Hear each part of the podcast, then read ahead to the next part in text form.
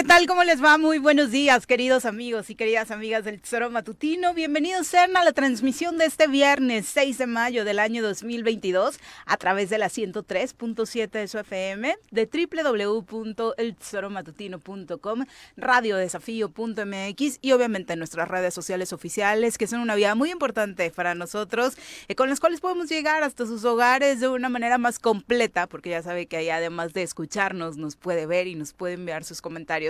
Así que en el cierre de esta primera semana del mes de mayo, le agradecemos que nos haya acompañado eh, prácticamente completita a todos los que por ahí se manifiestan a través de sus comentarios, de sus interacciones y obviamente también eh, decirles que cerraremos con una recapitulación de todo lo que ha acontecido esta semana. Hablaremos, por supuesto, creo que hoy lo pertinente para lo que nos tiene acostumbrados el gobernador con estos aplausos que les regala a los impuntuales o a las impuntuales en este caso, como sus compañeras eh, diputadas, y digo compañeras, pues porque eso eran parte de sus aliadas, usted ya sabe este tema de, de la diputada Macrina Vallejo, Mirna Zavala, quien durante la semana pues las exhibió por llegar tarde a un evento, pues yo creo que también amerita, ya que vamos a estar exhibiendo gente, pues exhibir cuando no trabaje, ¿no? Pero pues si llegas tarde unos minutos, pues unos aplausos está bien, pero si no trabajas, como suele suceder con el gobernador Cuauhtémoc Blanco,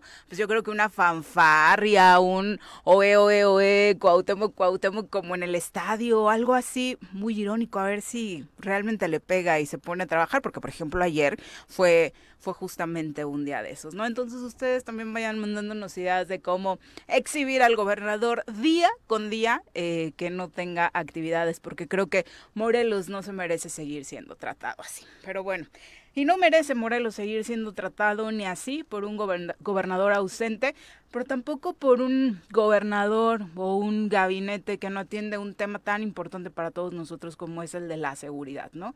De nueva cuenta, ayer fue un día complicado en términos de violencia y cada vez que lo numeramos es en razón de que la estadística pues subió un poquito más de lo que desafortunadamente tenemos como cotidiano. El día de ayer, por ejemplo, según lo que está lo que se está reportando, fueron eh, localizados cadáveres sin vida de un hombre y una mujer en la cajuela de un auto abandonado en la autopista La Pera Cuautla, a la altura de este paraje que se conoce como los ojos de Huilican en Yautepec, con lo que ayer sumaron al menos tres muertes violentas en ese, en ese municipio, en Yautepec, porque un hombre, momentos antes, más tempranito, había sido asesinado en la avenida Paseo Tlahuica, justo frente al CETIS 99, también en el municipio de Yautepec. No fueron, por supuesto, los únicos hechos violentos que se registraron y eso, por supuesto, nos hace repensar lo que tendría que suceder en el Estado en materia de seguridad uno de los cambios que por ahí se decía, mm, podría darse, podría renunciar, podrían removerlo, era precisamente el titular de la Comisión Estatal de Seguridad por pues los nulos resultados que ha tenido a lo largo del sexenio. Sin embargo, como usted ya sabe, esta semana se dieron a conocer cambios y no fue precisamente un asunto en el que ni siquiera se le mencionara al señor Guarneros. De hecho, el comisionado estatal de seguridad pues reapareció prácticamente con bombos y platillos esta semana, eh, precisamente el 2 de mayo, para anunciar está en Cuautla, justo en la ceremonia, posterior a la ceremonia del sitio de Cuautla, del rompimiento del sitio de Cuautla, esta mm, supuesta participación del gobierno del estado de Morelos para la detención de este hombre conocido como el señorón. También esta semana, justo ayer, el señor Guarneros volvía a hablar y a pretextar en torno a los bajos salarios que se han vuelto un factor importante para que los elementos policíacos eh, se unieran a las filas de la delincuencia. Otra vez este pretexto que vienen dando desde el día uno pero que tampoco terminan por ponerle un alto, por ponerle un freno, por decir, no hay buenos salarios, vamos a trabajar de la mano de los legisladores para que nuestros policías tengan, por supuesto, ingresos más dignos y no se tengan que ir, como lo está reconociendo el propio Guarneros, a las filas de la delincuencia organizada. En los datos que compartí ayer decía que al menos están bajo investigación 12 elementos y que 9 han sido encarcelados en poco más de tres años. Parecía una cifra, cifra menor para el tipo de denuncias o el número de denuncias que tenemos cotidianamente en torno a este tipo de casos, a, esta relación que podría existir entre policías y ladrones, como se decía en antaño, pero es otro tema en el que desafortunadamente tampoco pasa nada. Son las 7 con 8 de la mañana, vamos a saludar a quien hoy nos acompaña en comentarios.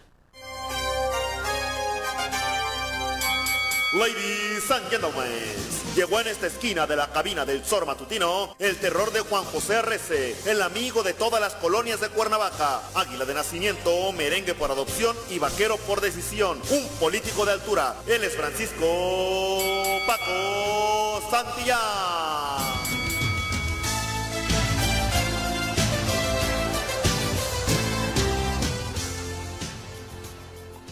Paco, ¿cómo te va? Muy buenos días. Hola, ¿cómo estás? Buenos días. Oye, ah, esa playera es muy bonita. Se la regalé a mi papá, eh, que es madridista, como tú, en un momento muy especial, y esa particularmente me gusta mucho. ¿De qué año es? Es como... la de Chicharito. Al de Chicharito, ¿verdad? Sí, digo, ya es de las eh, antiguas, ya.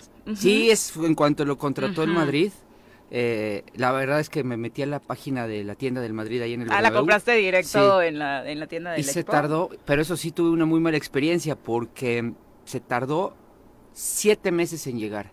Yo al, primer mes la di por perdida, me atendió una señorita que no hablaba este... ¿No hablaba español? No hablaba español, se me hizo raro, tenía un acento inglés, efectivamente, eh, en la tienda del Madrid. Eh, entonces, este me dijo que mi pedido no estaba localizable, que no sabían qué había pasado. Total, ya la había dado por perdida. Ah, o sea, ni siquiera fue por una alta demanda, o tal vez la alta demanda, porque sí, la verdad, Chicharito vendió muchas playeras a su llegada a Real Madrid. O sea, pudieron ser los dos factores, ¿no? Sí, y siete meses después llegó, estaba en la casa, afortunadamente, ¿no?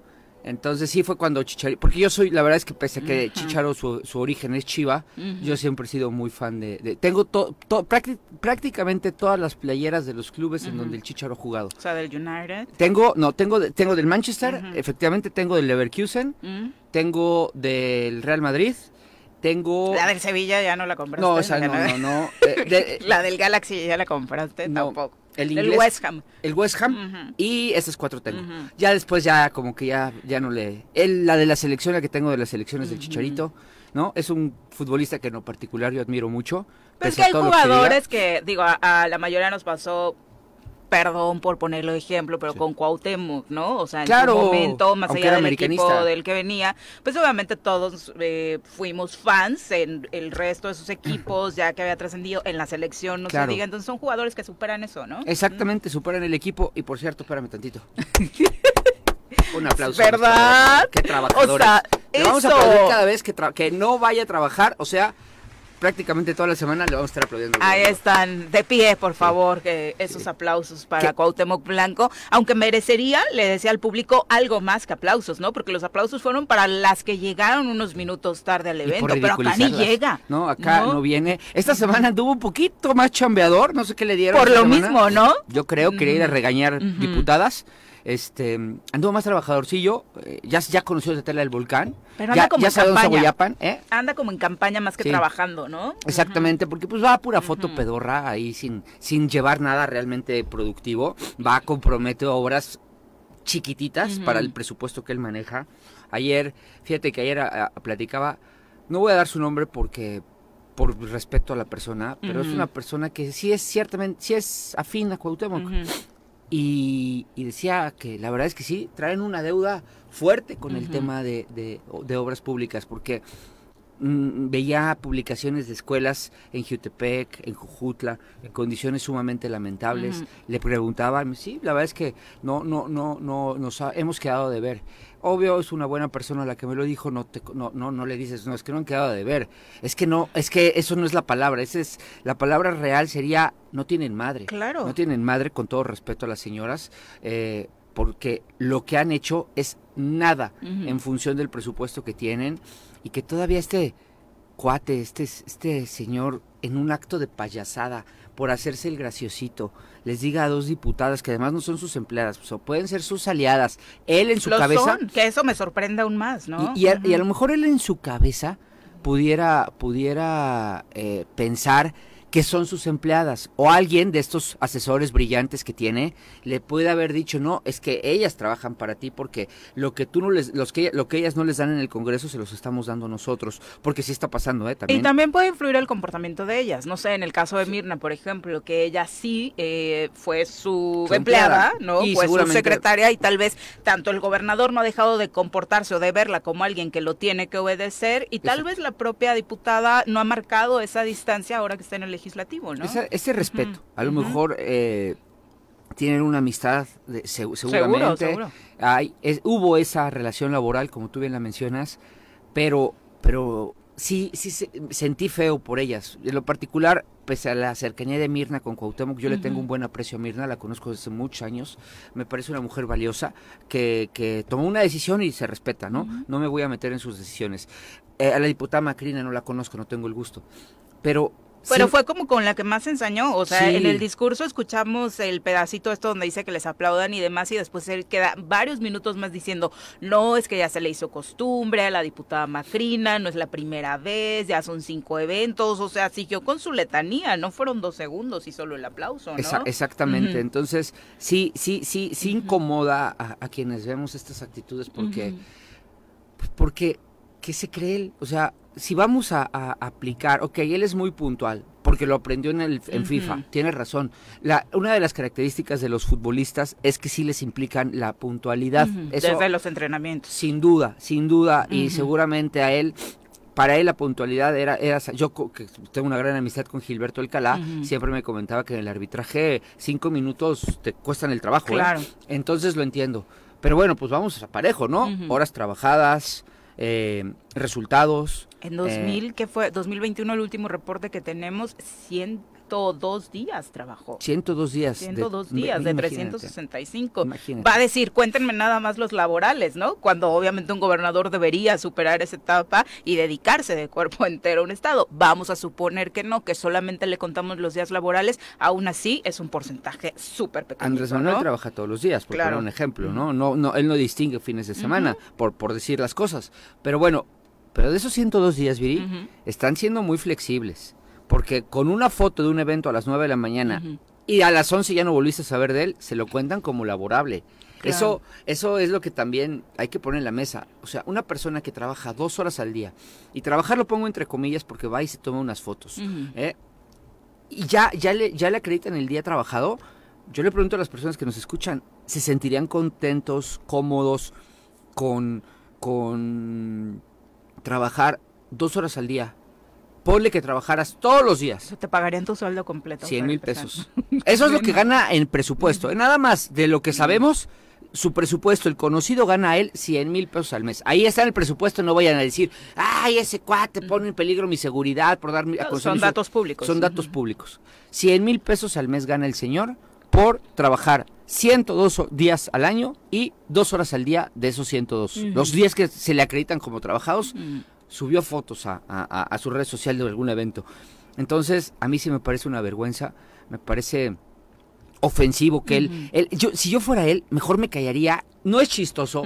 A ver, grábenselo. No es un cuate que tenga ese carisma de gracia. Tiene un carisma por el enorme coraje que le ponían los partidos de fútbol, porque acá está papá, eh, eso, eso cree que es chistoso, le gusta a un sector de la población, pero no es el carisma de quien, de quien sabe transmitir las cosas alegremente, o sea, cordiales. Claro. pudo haberse echado esa misma, ese mismo chiste mucho más caballerosamente porque estás hablando con dos mujeres. Pudo haber sido más caballeroso, si es que sabe lo que es el concepto, porque también tiene una historia de, maltrato, de, agresiones físicas a mujeres, también tiene su historia.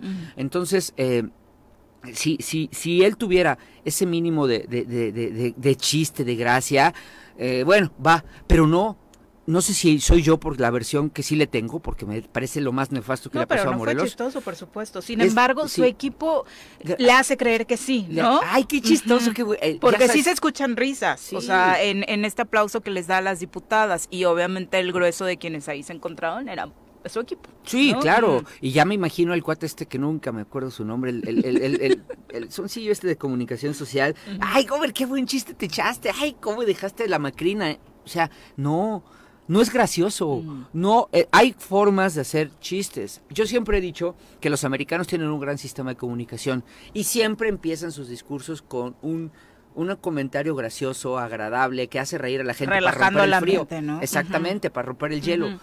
Este cuate no lo es. Eso, humillar a una persona porque llegó tarde a un evento que no es de ella, en donde no es la, la empleada, donde es un contrapeso, donde son aliados políticamente, no, no es gracioso. Sí, y además, digo, mínimo le hubiera aprendido algo a mi Carmelita Salinas, que en paz descanse, ¿no? Ya que se juntaba con ella. Ella No. era graciosísima, porque ella decía las cosas Le hubiera chistosas. dado clases, doña Carmelita, para Ella sí era bien ser pueblo. un poquito más gracioso. Y la otra pregunta es lo que mencionas, ¿no? Insistentemente, de son dos diputadas. ¿O crees que hubiera hecho lo mismo si hubieran sido dos diputados? No lo sé. No, no me gusta hablar de lo que no me consta, porque no sé cómo sea. hubiera. Ujú. Ajá, pero pero pues tú analizas su perfil, o sea, no es un cuate que se respeta a las mujeres, ¿eh? No le faltó el respeto a un árbitro, le faltó el respeto a, a- le ha faltado el respeto porque es conocido a las personas con las que ha compartido su vida, a sus parejas. Eh, no no no es un cuate que se distinga por ser un caballero con las mujeres, ¿no? Pero por otro lado, en el ámbito del fútbol tampoco es alguien que iba de frente a la hora de las Mm, le pegó a disputas, ¿no? Y, y en cancha tampoco era como Sí. limpio. No, no, era limpio, eh, era muy sucio.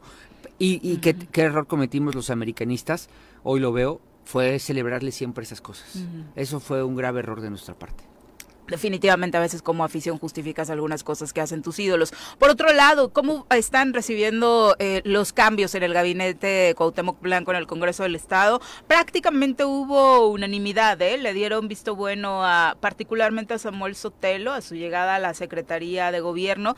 ¿Creen en el Congreso del Estado que la interlocución, al menos tanto los de un grupo como los del otro, va a permitir que mejoren las cosas en esta relación? O al menos, eh, si no volverse amigos o compas, que eso por supuesto no tendría que ser, o si sucede fuera del área laboral, pero sí avanzar en los temas que tienen atorados, o al menos que la comunicación fluya un poco mejor para destrabar asuntos pendientes que son de urgencia a resolver, ¿no? Mira, Viri, yo le tengo un respeto muy especial a la familia Sotelo. Soy amigo de Cipriano, soy amigo de Pepe. Con Samuel no puedo decir que lo sea, porque he platicado pocas veces con él. Eh, y no quisiera que lo que voy a comentar me lo vayan a malinterpretar ni Cipriano ni Pepe, que son grandes amigos entrañables, en especial el doctor, a quien yo quiero muchísimo. Eh, y, se lo- y hemos viajado juntos, yo he sido parte de su proyecto educativo. eh, y él siempre me ha distinguido con, con un buen comentario, tanto a mí como a Mari. Pero una cosa es el comentario hacia la persona y otra hacia el profesional, Es ¿no? que-. Mira, ser secretario de gobierno no es nada más ser un buen abogado. Ser secretario de gobierno, yo sí creo que debe de tenerlo como, como característica alguien que domine la ley, sí lo creo. Pero además, eh, tienes que tener una enorme capacidad de diálogo, de tolerancia, de sensibilidad. Eh, yo analizo a los últimos secretarios de gobierno este, y, y- y veo que los que, han, los que han cumplido con su papel tienen estas características. ¿Quién, por ejemplo? ¿Quién te parece Matías que fue- Quirós. Ok. Matías Quirós fue un buen secretario de gobierno. Y que me digan lo que quieran y empiecen. ¡Ay, Van a decir, graquista! ay, porque ah, fue tu compañero. Sácate la fregada, graquista. No, no, no. Matías Quirós fue un buen secretario de gobierno, no lo digo yo, lo he escuchado en, en muchas personas. Eh, creo que Jorge se equivocó. Eh, Meseguer. Sí, se equivocó cuando utilizó la plataforma, la, la secretaría como plataforma política. Ahí confundió porque su obliga. Tú cuando eres secretario de gobierno, Que fue el primer secretario de gobierno. de. Graco, creo que lo primero que tienes que hacer es quitarte la cabeza que quieres ser candidato, porque a ti te, a ti te corresponde ser el primer escudo del gobernador. O el último, como lo quieras ver. Entonces, eh, creo que Jorge se equivocó, por ejemplo. Más atrás, Oscar Sergio, con todo y ese temperamento difícil que tiene, fue un buen secretario de gobierno. Le costaba dialogar. Más pero- autoritario. más autoritario, pero siempre, siempre atendiendo sus responsabilidades. Sergio Álvarez Mata, eh, lo mismo. Fíjate que a él, sí, él sí me parece que fue más conciliador, si esa es la palabra que podemos utilizar, que lo Oscar fue, Sergio, ¿no? lo fue, lo fue, pero también Sergio cayó en la tentación De de senaduría. No, la alcaldía de Cuernavaca. Ah, sí, claro, él fue pierde candidato y perdió, sí. Este, tantito en medio Jorge Morales Barud, fue un buen secretario de gobierno. Las características son que un buen secretario de gobierno dialoga, se sienta, escucha, hay que tolerar mucho. Es muy difícil la política interna. Morelos no es un estado fácil. Quienes sí lo conocemos, no el cuate que cobra de gobernador, sabemos muy bien la enorme complejidad que hay en todos los núcleos sociales de nuestro estado. Porque Morelos no es Cuernavaca. Morelos no termina en la estación. ¿No? Morelos tiene muchos conflictos en núcleos sociales de, todos los, de todos los municipios que quien no los entiende, quien no lo conoce, no, no, no tiene una buena labor. Eso le pasó a Ojeda. Ojeda a pesar no conocer el Estado, no conoce el Estado. Tachecito. Mm. no se interesó luego por conocerlo, otro tachecito. Y sabes qué, mm. Ojeda se dedicó a los actores políticos y creyó que con Chupirul, porque le, gustaba, es lo que me reportan, que operando, operando políticamente, echándose traguitos, conseguía a llenarle el camino al gobernador. Pero ¿con quiénes, Paco? Aquí mucha gente de la oposición, presidentes de partidos, gente que hoy está en el Congreso del Estado, dicen que en estos tres años ni siquiera una llamada, ni siquiera tenían el teléfono del secretario de gobierno, cosa que es increíble. Eh, bueno, sé de otros que sí, sé de otros que sí. Él mismo adentro del gabinete, a lo mejor él trataba de generar conciliación hacia adentro, porque pues primero había que eh, ayudarle a la casa, ¿no? La casa es un desastre. Eh, lo que sea, Ojeda no lo hizo bien. Ojeda creo que pasa como uno de los grandes culpables del desastre que, que estamos viviendo. Y creo que Samuel... Que aparte no lo reconoce, ¿no? Porque en su carta está... No, él cree que, que salieron muy bien. que está creciendo el Estado, que está en pleno desarrollo, que ojalá sigan por ese camino. Por Dios, qué susto. A lo mejor estaba con sus chupirules, ¿no? Cuando la escribió. seguramente. No la escribe él, no la escribe él. Además la revisó y sus chupirules no lo dejaron leer bien. Pero, pero sí, quien lee bien, pedón, ¿no? O sea, no no es fácil, pero, pero yo espero que Samuel tenga esta gran capacidad. Ya tengo dos señales, fíjate. ¿De que no? De que no, ¿eh? Eso es lo que me preocupa. Ya hay dos señales de que no, no, no entiende esta parte de, a ver, si hay un problema, no te ausentas del problema, vas y, ah, tiendes puentes. Que fue algo por lo que, por ejemplo, ahora que mencionabas a Mateas Quiroz, algunos le aplaudieron mucho y otros lo satanizaron. El caso de Huitzilac, ¿no? Aquel momento en el que está la gresca muy fuerte, algunos aplauden de qué buena señal de conciliación que el propio secretario se haya dado la tarea de ir a tratar de resolver el problema.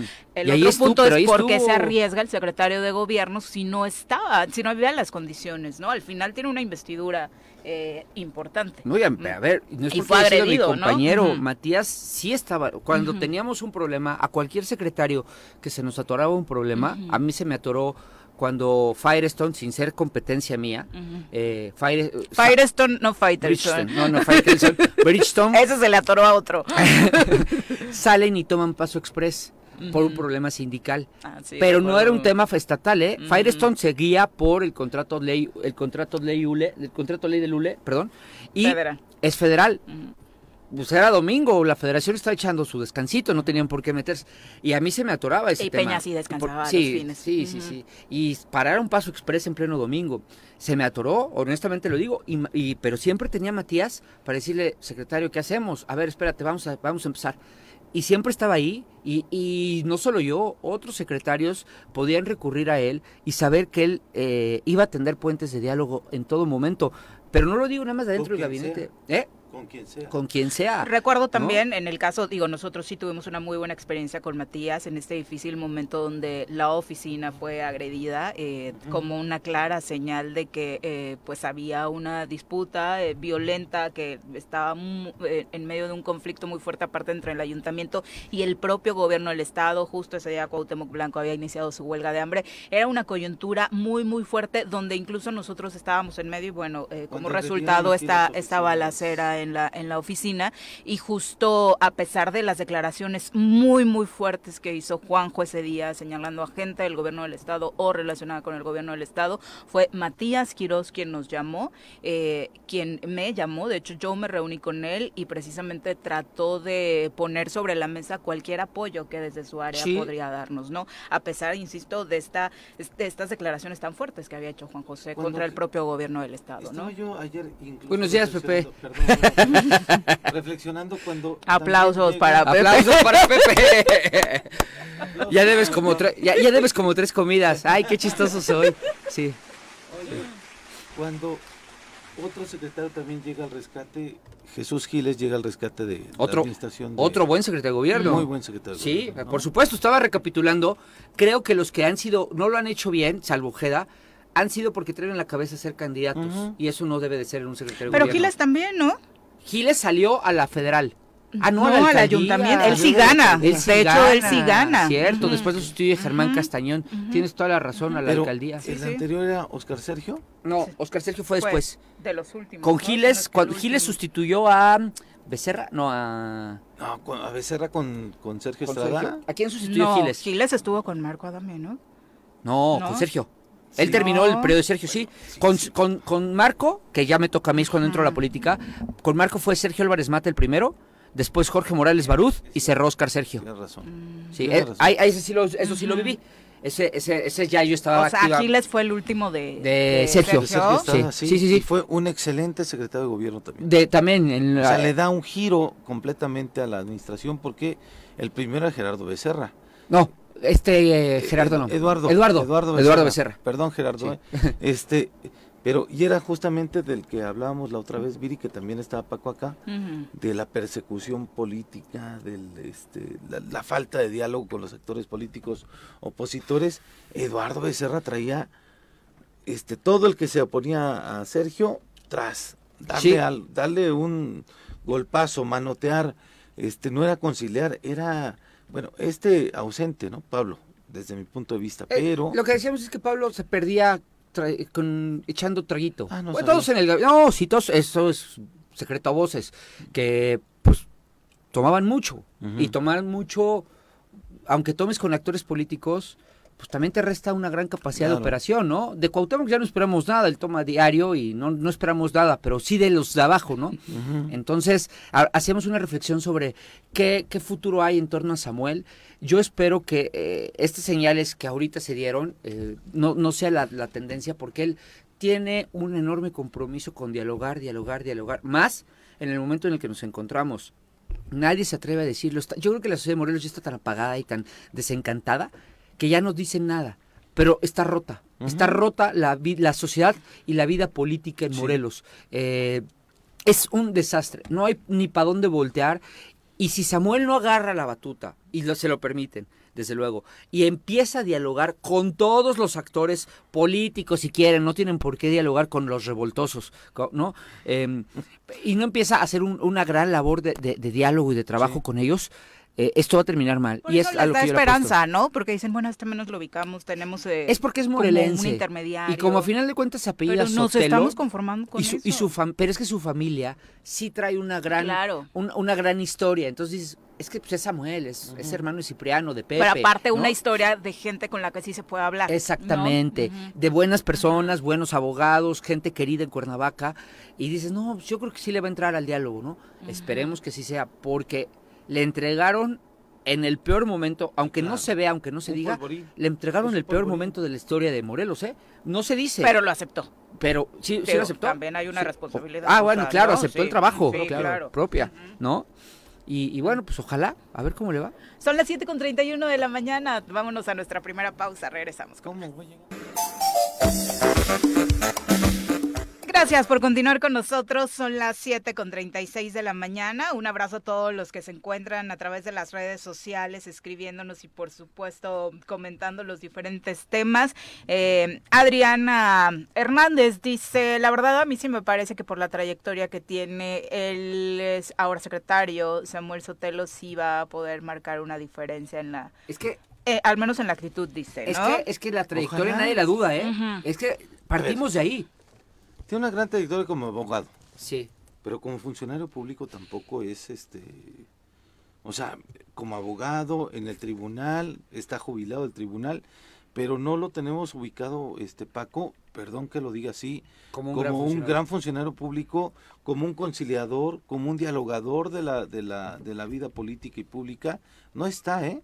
Sí, en O eso sea, yo, yo sí deseo que le vaya bien. yo también. este porque si si le va bien nos va bien a nosotros sí deseo porque lo celebraban algunos es morelense qué bueno creo que no tendríamos que celebrar que sea un, un- Es que en este, en estas, al- a estas alturas sí celebramos eso. qué horror Porque, pues, a ver, dime, es que no te sé decir el gabinete. ahorita yo nada más conozco, yo te puedo decir Samuel, ahí, Ju- Julieta, en el turismo, que porque también la conozco desde, este, desde niños, ¿no? ajá. Este, los dos exdiputados, Ponchito en una, que no sé ni cuál sea, y el otro diputado que dijo aquí que no tenía nada que celebrar. Este, Galindo y Galindo. Desarrollo Social. Y ya no sé quién más sea. ¿Mm? O sea, no, no tengo idea. ¿Por qué? Pues porque otro veracruzano llegó a Hacienda. Sí. O, o- o la, la muchacha... Encargado de despacho. Tampoco, Sí, pues por, por lo no pueden ser secretarios, no, no cumplen con la residencia. Sí, sí, sí. Por eso sí se celebra que sean morelenses, pero a ver, ¿por qué? Porque el secretario de gobierno tiene que conocer Morelos. Fue el punto de partida de Cuauhtémoc Blanco. El punto de partida de Cuauhtémoc Blanco fue que, que se equivocó, se equivocó al poner a un secretario de gobierno que no es de aquí, habiendo teniendo al principio a muchos personajes que podían ser secretarios de gobierno y que sí están identificados con Morelos. ¿No? José de Jesús Guizar, un abrazo, abogado, muchas gracias por los saludos. Te manda un abrazo muy especial, Yo Paco. Eh, saludos para él. Y por supuesto también Jorge Mendoza dice, la verdad ustedes, porque están en el medio político, hablan de los cambios, pero no hay un una trascendencia en la ciudadanía respecto a lo que pueda Es hacer, cierto, ¿no? este es el otro punto, lo dice perfecto. Y no estamos en la política, estamos enterados y familiarizados, Ah, pero sí, ninguno de no. nosotros la practica activamente. Ah, bueno, ahorita no. No, ahorita, por el Paco momento. ahorita está- Ame- Amenazamos con regresar. Paco ahorita está de papá luchón, Sí, nada más. estoy dándole duro al, al la paternidad, pero, pero, pero tiene toda la razón. eh, eh, El, que el, público que nos comentó eh, esto es efectivamente dicen, pues a nosotros qué, qué Sí, claro. chingados, ¿no? Nosotros queremos obra pública, queremos ver cosas, atracción de empleos, atracción de inversiones. A nosotros qué más nos da si es un secretario nuevo. Tiene toda la razón. Bueno, las cámaras se han pronunciado, tanto la del, este, donde está Toño Sánchez Purón y Ajá, donde está es Humberto, el otro, Canaco. la Canaco y la otra, han dicho, a ver, está padre, ¿no? Consejo Lo de los, lo de los cambios, pero turismo y seguridad no han querido hacer ningún movimiento y es en donde queremos que se hagan movimientos para que pues el Estado, uno, tenga una visión distinta en el tema de seguridad, que ahí aparece, reapareció Guarnero sin ningún problema. ¿Ya llegó a vacaciones? de- sí, mande, sí, claro, Ya. sí regresó. Ah, Anunció lo del señorón, bueno, no sabían nada del señorón, pero anunció lo del señorón. Y la otra es la de turismo, que tienes, tienes idea de, de, de cuándo ha estado activa ahorita la misma Julieta, la misma secretaria, perdón. no, No, no. tiene No, un no. tema de salud ahí este interesante, pero este complicado, perdón, pero no ha aparecido públicamente y entonces ¿Está enferma, es Julieta? donde las cámaras parece que sí. Por eso no fue al Congreso a comparecer. Andrés Remis, un abrazo, dice, un saludo a todos, particularmente también, no voy a decir la Me dijo el chaparro. Sí, algo, ajá, y pregunta, ¿por qué trae el trapo ese? Ah, porque ese es un equipo que no André- alcanzas a, a comprender su dimensión. Sí, Andrés, ahí sí voy a coincidir con Paco, creo que no, es que no este, te gusta mucho el él, ¿no? a él le tocó, a Remis le tocó la época franquista, que acá a ninguno de nosotros. A él yo creo que él fue compa de Franco, ¿no? O sea, son Y de la edad. Juanji. Y de Juanji. Entonces, eh, son los únicos que lo vivieron por su edad avanzada. Entonces, por eso lo odia al Madrid.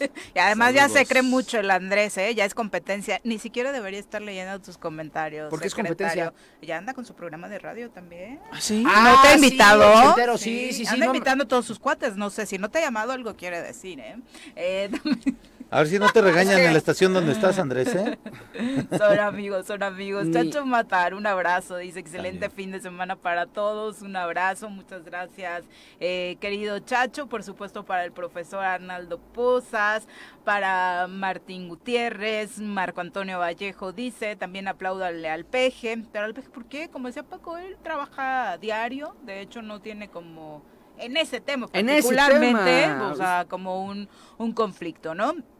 Eh, pero bueno, si tú eh, obviamente le quieres aplaudir, pues también. Eh, un O sea, abrazo que- para Paco Carzu. Dice, buenos días, bonito fin de semana. Escucho, eh, se escuchó muy misógino el gobernador con ese aplauso a las diputadas. La verdad es que como decía Paco, incluso tiene antecedentes personales relacionados con ese tema. Y ahora anda muy activo, yendo a un municipio, a otro, a mí me parece más campaña que otra cosa, todo esto que está haciendo el gobernador Cuauhtémoc Blanco, porque pues solamente esas giras son con sus más cercanos, ¿no? Sí, y, y- pero sí da gusto que ya conoció Hueyapan. Tetela. Tetela. Tan bonito que Ya, es, ya, ¿no? ya, sabe dónde están, pues, ¿no? O sea, ya avanzó. Anda ahí, ¿no? anda Sí. O sea, no le des Ha de haber creído, vio el popo y dijo, estoy en Puebla. ¿otra No vez? Vi- ¿Vinieron por otro expediente mío o qué? ¿No? Pero, pero no, qué bueno, o sea, porque pues ya, ya, ya se plació un poquito por el Estado, ya Sí, sí. no llevó nada, no sirvió de nada, nomás fue hacer la payasada, todos los secretarios sonriendo, haciendo payasada y media. No, en Tetela sí parece que prometió un chorro de cosas. Ah, bueno, vamos a ver cuáles cumplen. Vero García, también un abrazo para ti, Virginia eh, Colchado, Javo Sotelo, un abrazo muy fuerte. Y ahora vamos a saludar con muchísimo gusto a través de la línea telefónica a Jorge Meseguer, a quien recibimos en este espacio para hablar de un evento importante que se viene justamente el día de mañana del Frente Cívico Nacional. Jorge, ¿cómo te va? Muy buenos días. ¿Qué tal, Jorge? Buenos días. Creo que no lo, se cortó, No, aquí se está. cortó la llamada. Aquí está, según esto. Pero bueno. Vamos a tratar de recuperar la comunicación y es que hay un evento del Frente Cívico Nacional llamado eh, Morelos, precisamente, que se va a realizar mañana en el Hotel Las Quintas. Ya nos compartirá mayores detalles sobre este tema y hablando precisamente de este desafortunado momento que vive Morelos, en- eh, que vive México en torno al asesinato de periodistas, justo comentar de Uno de que fue asesinado el noveno periodista en lo que va del año en el país. Fue precisamente en el estado de Sinaloa, donde el periodista Luis Enrique Ramírez se convirtió en el noveno periodista asesinado en lo que va de 2022. Su cuerpo fue encontrado envuelto en plástico en Culiacán, Sinaloa. Eh, su medio de trabajo es el debate y contrario a lo que sucedió con eh, pues prácticamente el más alto porcentaje de los periodistas asesinados este año, eh, Luis Enrique Ramírez no tenía un enfoque relacionado con nota roja o asuntos policíacos, pero sí había abandonado su estado, justo estaba de regreso por eh, eh, denuncias en torno a que pues corría, corría riesgo aunque nunca hubo una amenaza formal sobre estos hechos. Ahora sí parece que recuperamos la comunicación con Jorge Meseguer. Jorge, ¿cómo te va? Muy buenos días. ¿Qué tal? Perdón, se cortó la llamada. A tus órdenes. Buenos días a, a Paco Santillán, que está por ahí. Hola, Jorge. Montes. Un abrazo, Jorge. Eh, decíamos, eh, tienes una invitación para nuestra audiencia eh, para un evento del Frente Cívico. Sí, mira, este sábado, el Frente Cívico Nacional, vamos a eh, inaugurar, digamos, vamos a presentar el capítulo Morelos de esta iniciativa que se formó en noviembre allá en la Ciudad de México por un grupo de plural de gente, senadores, ex senadores, eh, gente de la sociedad civil, comunicadores, comunicadoras, Beatriz Pajés, que se unieron para eh, plantear plantear una, una alternativa para el 2024, una alternativa de unidad de la oposición a través del PRI, del PAN, PRD y otros partidos, y construir una plataforma común, un proyecto que nos derive en un gobierno de coalición para México. Eh, en ese sentido se juntó y se formó el Frente Cívico Nacional. A eso iba. Primero que nos cuentes exactamente qué es el Frente Cívico Nacional, quiénes lo conforman. Obviamente todo el mundo va a pensar que por ahí pudiera ser eh, un espacio que está utilizando, pues gente que tal vez estaba relacionada con el perredismo como tú, Jorge, para reinventarse. No, porque yo soy parte también, ¿también? no he Mm. sido periodista Paco nos acompaña también, Ajá. sí. Fíjate que... Oye, eh, paréntesis, creí que ustedes no se hablaban. Oye, Sí. No es que sea cizañosa o me haya salido No. lo, arrece, lo arrece, pero creí que no. no, no, con Paco tenemos una relación de respeto. Ah. Muchas veces no, co- no estamos de acuerdo o no coincidimos, otras sí. Claro. Pero finalmente, finalmente yo respeto mucho a Paco, de verdad. Es recíproco, Una persona preparada, que tiene su opinión y que, bueno, participa y yo muchísimo, y me, me imagino que él también hacia mí. Totalmente. Hay de respeto y eso es muy padre. Y como Paco y yo, Sí. así como Paco y yo que en un momento hemos estado hasta discutiendo y no estamos de acuerdo y, Y- hemos estado en... Y hemos, hemos competido. Y hemos competido. Rudo, ¿eh? Rudo, hemos rudamente. competido Y nos hemos dicho duro, Sí. nos hemos dicho duro. Hoy estamos unidos, hoy estamos coincidiendo en esta lógica de poder armar aquí en Morelos el Frente Cívico Nacional Capítulo Morelos, que nos permita salir de este atolladero en que estamos en Morelos, que nos permita construir una alternativa, un programa común y que no volvamos a caer en un accidente democrático como el que estamos viviendo ahorita, que es terrible, que ha sido 10 eh, pasos atrás en el desarrollo de Morelos, lo que estamos viviendo, y que podamos em, em, empujar a las mejores mujeres y a los mejores hombres, y que podamos también convencer a los partidos que vayamos unidos en más allá de nuestras siglas, de nuestras preferencias electorales, unidos por el Estado. Nosotros aquí nos vamos a quedar, los veracruzanos se van a ir, los que no son de aquí también se van a ir, otros ya se fueron. Nosotros nos vamos a quedar aquí y queremos que salga adelante el Estado. Oye, Jorge, justo ahora que mencionas esto y tal vez me voy muy lejos, pero justo es eso lo que falta vencer, el egoísmo y pensar solo en intereses personales y no en el Estado. Y la pregunta sería, y aprovechando que está Paco por aquí también, en aquella elección que es de donde data nuestra actual tragedia de 2015, ¿no fue eso lo que ganó? ¿No hizo falta a quienes competían en los diferentes equipos pensar más en Morelos? Pues yo creo que nos equivocamos varios, ¿no? yo me equivoqué, como dice Paco, yo me equivoqué eh, que como secretario de gobierno irme a la candidatura. Me parece que ya mi gestión como secretario de gobierno, yo la, la no la voy a calificar yo, mi gestión como tal, pero la decisión quizás de irme a la competencia quizás fue una equivocación, quizás no, lo podemos discutir. Pero en aquel momento no valoramos finalmente eh, la magnitud de lo que estaba pasando.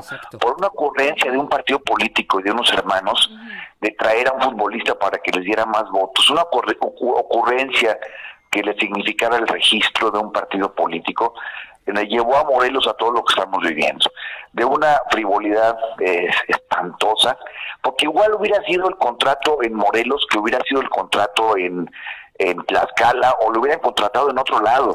Igual era un tema era un tema comercial, un tema de, contrato para que me des votos, ¿no? Pero de ahí a, para plantear realmente que de ahí surgiera un proyecto político serio, pues por supuesto que no, y es lo que estamos viviendo.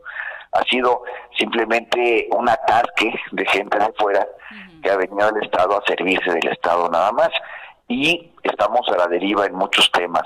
Entonces el frente no somos Paco y yo nada más, somos 60, 70 personas, estamos convocándonos de todos los colores, sobre todo ciudadanos, además te dejo decirte eso, sobre todo ciudadanos y ciudadanas que no tienen filiación partidista, que nos estamos convocando en esta lógica, en esta idea, y que el sábado nos vamos a reunir, van a venir representantes del Comité Promotor Nacional y vamos a instalar en Morelos este frente. La idea, como te digo, no es dividir, la idea es sumar, la idea es la unidad, la idea es poder coincidir. No venimos a enfrentar, no es un frente de choque, no es un frente, no, es un frente de unidad, de construcción. Es un frente que podamos nosotros todos coincidir, un gran paraguas, todos podamos coincidir. Eh, quizá nos acompañen en el Estado también eh, dirigentes o parte o gente que participa en las dirigencias del PRI, del PRD, quizá del PAN, y si no, personajes destacados de estos partidos, y también partidos locales que hay en modelos que tienen mucha importancia. A todos ellos vamos a hacer un llamado a que podamos cerrar filas y podamos plantearnos en el 24 dos cosas. Una, que podamos elegir un método de selección de la candidata o el candidato a gobernador, un método de selección democrático, pudiera ser una, unas primarias, como lo plantean a nivel nacional, organizadas por el INE, y también un programa de gobierno, porque si vamos a ir todos juntos, requerimos un gobierno de coalición y nos requerimos de un programa que salga de la ciudadanía y que nos identifique a todos. Que vayamos todos, más allá, como tú dices, Miri, de las cuestiones eh, ideológicas de cada partido, hay muchas cosas, eh, muchas, la mayoría, que coincidimos todos los partidos. Estamos hoy en la oposición. Oye, Jorge, justamente te quería yo preguntar, ¿cómo conciliar a través de este frente a una sociedad morelense en donde el último proceso electoral tuvo 23 partidos políticos y en donde pareciera que no hay coincidencias en ninguno, o sea, cada uno quiso, eh, cada alternativa a, lo que tenemos, quiso crear una, una visión distinta desde una tribuna distinta. Ahora, ¿cómo pueden conciliar eso? Pues ¿por qué no se dio este esfuerzo? Yo lo veo una lectura bien interesante de lo que pasó en el 2021. El hecho de tener 23 partidos o 21, no sé cuántos había, partidos políticos en Morelos, entre los nacionales y los estatales de nuevo registro, te habla de una pluralidad, te habla de un interés de participar. Es una sociedad que está interesada en participar, por eso hay tanta, tanta, este, tantos partidos había. Eso te habla de un interés, algo que me parece que hay que resaltar. Primera cuestión, pero ¿qué pasó, por ejemplo, en Cuernavaca? Bueno, pues hubo una competencia de 19 partidos, pero finalmente, finalmente, eh, conforme fue pasando el tiempo y frente a la amenaza que teníamos de un candidato de proveniente del gobierno, un candidato oficial. Otro foráneo. sí, ¿no?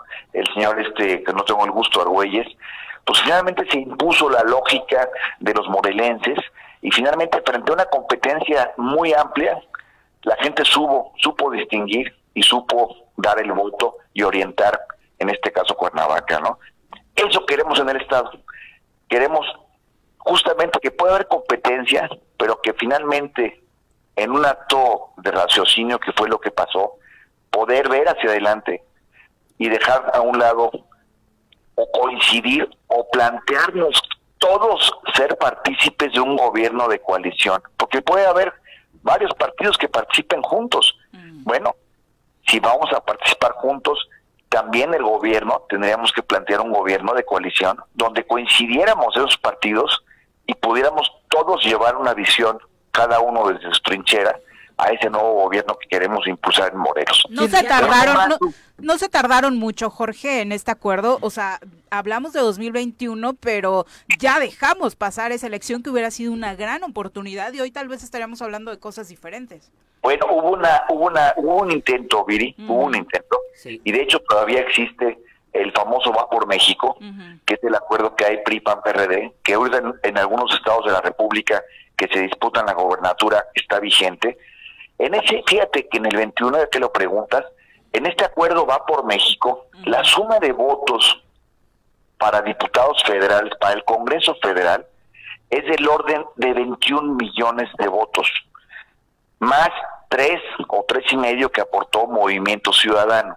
Es decir, la oposición más o menos tuvo 24, 24 y medio millones de votos, frente a los 20 millones de votos de Morena. Quiere decir quiere decir que sí funcionó. De alguna manera funcionó. En modelos no tuvimos eso. No, no, no hubo esa coalición más por México. Mm. No se logró concretar. Pero en los, en los, en los distritos federales donde se concretó, nos dio esto. La prueba es que la pasada, eh, la semana pasada, en la reforma eh, eléctrica, pues no pasó, porque no tuvieron los votos necesarios. O sea que sí funcionó. Ganaron más estados el partido oficial. Sinaloa ganó toda la franja del Pacífico, dicen que hasta ayudados por, por los malos, ¿no? Ganaron esto, pero en votos nominales, incluso la diferencia es mínima. Es mínima, eso nos habla de que es En torno a personas y en torno a proyectos, las cosas pueden cambiar.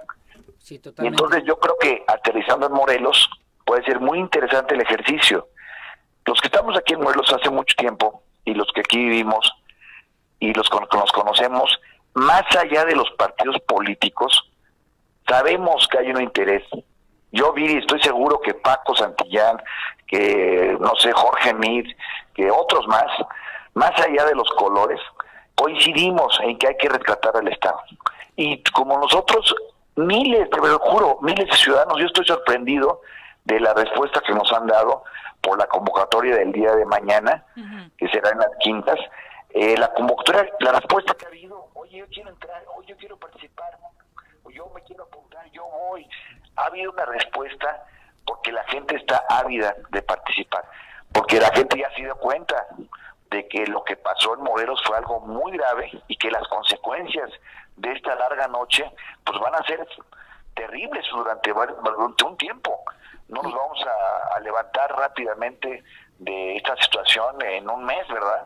Vamos a tardar en recuperarnos, porque el retroceso ha sido enorme, ha sido ir para atrás terriblemente a, a una situación prácticamente de ingobernabilidad. Y Jorge, y además hay que poner en la mesa un tema que ya tú dejabas entrever muy bien. A ver, eh, tú, y yo que conocemos bien las entrañas, de la forma de hacer política en el Estado, de los errores que hay en los políticos, eh, haciendo autocrítica incluso de nosotros mismos, los errores que hemos cometido, eh, hoy está por delante la voluntad de, de, esos actores que en algún momento pudimos haber tenido diferencias, de sentarnos y decir, a ver, a ver, esto ya supera si Jorge en el 15 compitió con mi esposa y fue una competencia muy ruda, o si Jorge Meade em, eh, cuando fue candidato a gobernador... No, no, la vas a superar? no, claro, cuando fue candidato a gobernador también excluyó a muchos que queríamos participar. Eso ya no importa. Hoy, hoy lo que estamos poniendo en la mesa es o nos ponemos las pilas y construimos un frente con ciudadanos al frente, o nos lleva la fregada, porque no puede ser posible que la sociedad que, que empieza a despertar no tenga ese canal eh, que no tuvo efectivamente en el 21 en Morelos por las, por las arrogancias personales de muchos de nosotros, y hoy por delante va la humildad de decir, vámonos, vámonos, aunque tenemos diferencias, pero las, o las resolvemos o se nos cae el Estado. Yo creo que sí hay, condiciones. Yo sí veo condiciones. Decir por qué, Viri. Mira, el partido oficial, en el partido Morena, la decisión de quién va a ser su candidato o candidato vendrá de una sola persona. Están repitiendo el viejo esquema del dedazo. Y bueno, pues quien decida en, Palacio Nacional, quien decida eh, el presidente será él o la candidata a gobernador o gobernadora de este estado. Así será la decisión de una persona y los demás tendrán que eh, aguantarse, ¿verdad? No habrá de, otra. Va a haber muchos heridos, también sabemos que va a haber muchos heridos de ese lado. De este lado planteamos un método democrático. Si tú ganas, si tú no ganas unas internas, bueno, pues no vas a ganar la constitucional. Si planteamos un método en el cual podamos participar mediante a lo mejor una elección primaria entre los, entre los que quieran. Yo digo ahorita, como dice mi amigo Naranjo, ¿verdad? yo me subo ahorita a Huitzilac y veo hacia el estado y no veo muchos, no veo a muchos que estén alzando la mano. Pues yo creo que es el momento que los que quieran, ciudadanos, políticos que quieran y que quieran y que sientan que tienen la posibilidad de, pues adelante, a recorrer el estado, a recorrer el estado, a sumar voluntades y en un momento dado, en el año 23 o eh, finales, poder plantear esta elección primaria y que todos los partidos jalemos juntos y quien gane en esta elección sea nuestro candidato o candidata y lo apoyemos, tú sabes la fortaleza que va a tener esa propuesta. Vamos a ganar evidentemente la gobernatura y vamos a reconstruir este estado. Aunque sabes perfectamente que una cosa es todos unidos contra Cuau, que todos unidos contra Morena. Particularmente en Morelos las complicaciones son más fuertes si hablamos de Morena porque estará la figura de López Obrador detrás sí o sí. Sí, claro que sí, pero te voy a decir una cosa también. Te ya no estará en la boleta, pero te voy a decir una cosa también. Y lo vimos también en la elección pasada del 21. Ante la imposición, muchos compañeros que son amigos míos, porque vienen del, venían del PRD, amigos míos que yo estimo que están en Morena, no se van a disciplinar. Yo te digo así también claramente, ¿eh? Si salen con una vacilada de poner a X o a Y, ¿verdad? Porque es el amigo del gobernador, mucha gente de Morena no va a jalar, no va a jalar y van a buscar una alternativa diferente. Porque evidentemente la, la, la imposición puede ser a tal grado que venga una ocurrencia de Palacio Nacional y no pueda unir ni siquiera a Morena. Los de Morena también son gente que vienen de la izquierda, gente que sabe que no son disciplinados como eran antes los priistas, ¿verdad? No venimos de esa tradición los de izquierda, de una tradición como venían nosotros, ¿no? Entonces, bueno, yo creo que ahí también es una ventaja que la sociedad nos da el poder decir, vamos a elegir entre todos. El candidato de la oposición va a salir de un método democrático, va a salir de una decisión colegiada, no va a salir de la decisión de un dedo de una persona como era antes. Jorge, e, este eh, esfuerzo que están haciendo del Frente Cívico Nacional, ¿Es un espejo del Va por México? Bueno, es, es algo similar, por supuesto que Pero más profundo, ¿no, Jorge? Porque aquí los ciudadanos llevan el frente, el, mucho de la, de la batuta. Es lo que dice Paco. O sea, el, tema de Va por México es un tema de las cúpulas partidistas que se ponen de acuerdo y se reparten espacios. Que está bien, pero es un tema partidista, con una visión muy, muy partidista. El frente es un tema de la sociedad civil, de poder abrir, abrir a la sociedad civil que está mucha gente ávida de participar, abrir la posibilidad de poder este entre todos construir una, una alternativa. Es diferente, pero evidentemente necesitamos y requerimos de los partidos políticos. La pregunta, la pregunta era, ¿no, ¿no vamos a ver líderes reciclados en el frente? No, mira, la pregunta, la, la situación es muy clara. En el frente caben las mujeres y los hombres, todos los que quieran. Aquí no venimos a, calificar a nadie, porque no somos quien para hacerlo. Es una estructura horizontal, Paco ha estado eh, ahí presente, somos más de 60, empezamos un grupito, somos más de 60, no hay una cabeza visible, todos tenemos, y eso acordamos, hacer un eh, instrumento horizontal, de tal manera que podamos trabajar en esa lógica con mucha libertad, como es la del trabajo de la ciudadanía, y no es el trabajo de los, de los partidos. Pero también planteamos una cosa muy clara, no estamos en contra de los partidos, necesitamos a los partidos políticos, necesitamos, porque ellos son el camino del registro, el que, los que tienen la posibilidad de competir. Entonces, necesitamos amalgamar la sociedad civil con toda esta riqueza que existe y también con la experiencia y, por qué no, la participación de los partidos políticos se nos va a tachar a muchos que hemos estado ahí. Mira, no es un tema personal. Yo no ni siquiera quería, no tengo ninguna intención de regresar o estoy buscando un cargo. No es un tema personal de cargos. Es un tema de buscar una alternativa para para este para Morelos. Yo apoyé de un modo o de otro, tal vez no tan públicamente, pero sí fuertemente abajo al licenciado Orioste y no tengo trabajo en el ayuntamiento, ni lo estoy buscando, ni se lo pedí, pero sí lo apoyé. Eh, eh, a eso me refiero. Sé que tenemos que apoyar a la mejor o al mejor y construir el mejor proyecto más allá. Nosotros ya estamos, este Pepe, con una experiencia y también esa experiencia es valiosa. y si la podemos aportar, pues adelante. Yo creo que la visión que tenemos los que hemos estado ahí adentro es una visión importante que hay que tomar en cuenta. ¿Quiénes están invitados, Jorge? ¿Es libre? Quien te está escuchando y tal vez sienta interés puede llegar a la reunión o le recomiendas más seguirla en línea y cuál sería la vía? Pues mira, el, lugar va a ser en Las Quintas, estamos citando a las 10.30 de la mañana, en un salón de Las Quintas. Va a ser una reunión eh, totalmente abierta. Las mujeres, los hombres que quieran ir, que quieran participar, quieran escuchar, o que quieran involucrarse en esta construcción de una alternativa para Morelos, adelante, están totalmente, serán bien recibidos mañana. Vamos a tener una asistencia muy plural, nos han confirmado ahora sí que gente, eh, amigos de todos colores y de todos este, los sectores, va a ser muy plural y va a ser muy interesante escuchar esos planteamientos. Entonces, está abierto para mañana, Viri. Los invitamos, ojalá nos acompañen como medio de comunicación, nos acompañen para que den cuenta de lo que ahí se dice, de lo que ahí se plantea. 10.30 de la mañana en las quintas, porque además, pues la verdad es que sí nos facilitaron el, lugar, ¿verdad? Nos dieron muchas facilidades y agradecemos mucho a, al, dueño de las quintas. Chava. claro que sí, a Castañeda, ¿verdad? A Chava porque la verdad mucha gente pues está con ganas de, ayudar, ¿no? de poner un granito de arena y decir yo le entro y vamos para adelante, ¿no? Perfecto, porque sí, tendremos la oportunidad de escuchar también los planteamientos nacionales. Van a, va a venir el senador Álvarez y Casa, van a venir este el ex senador Carlos Navarrete, eh, no sé si vendrá Cecilia Soto, ex candidata a la presidencia de la República también. Pero lo que interesante es esto, es que el Frente hoy en día está constituido ya en 17 estados y cada semana se están adhiriendo más más este o abriendo más frentes en los diferentes estados. Ya vamos en 17 estados de la República.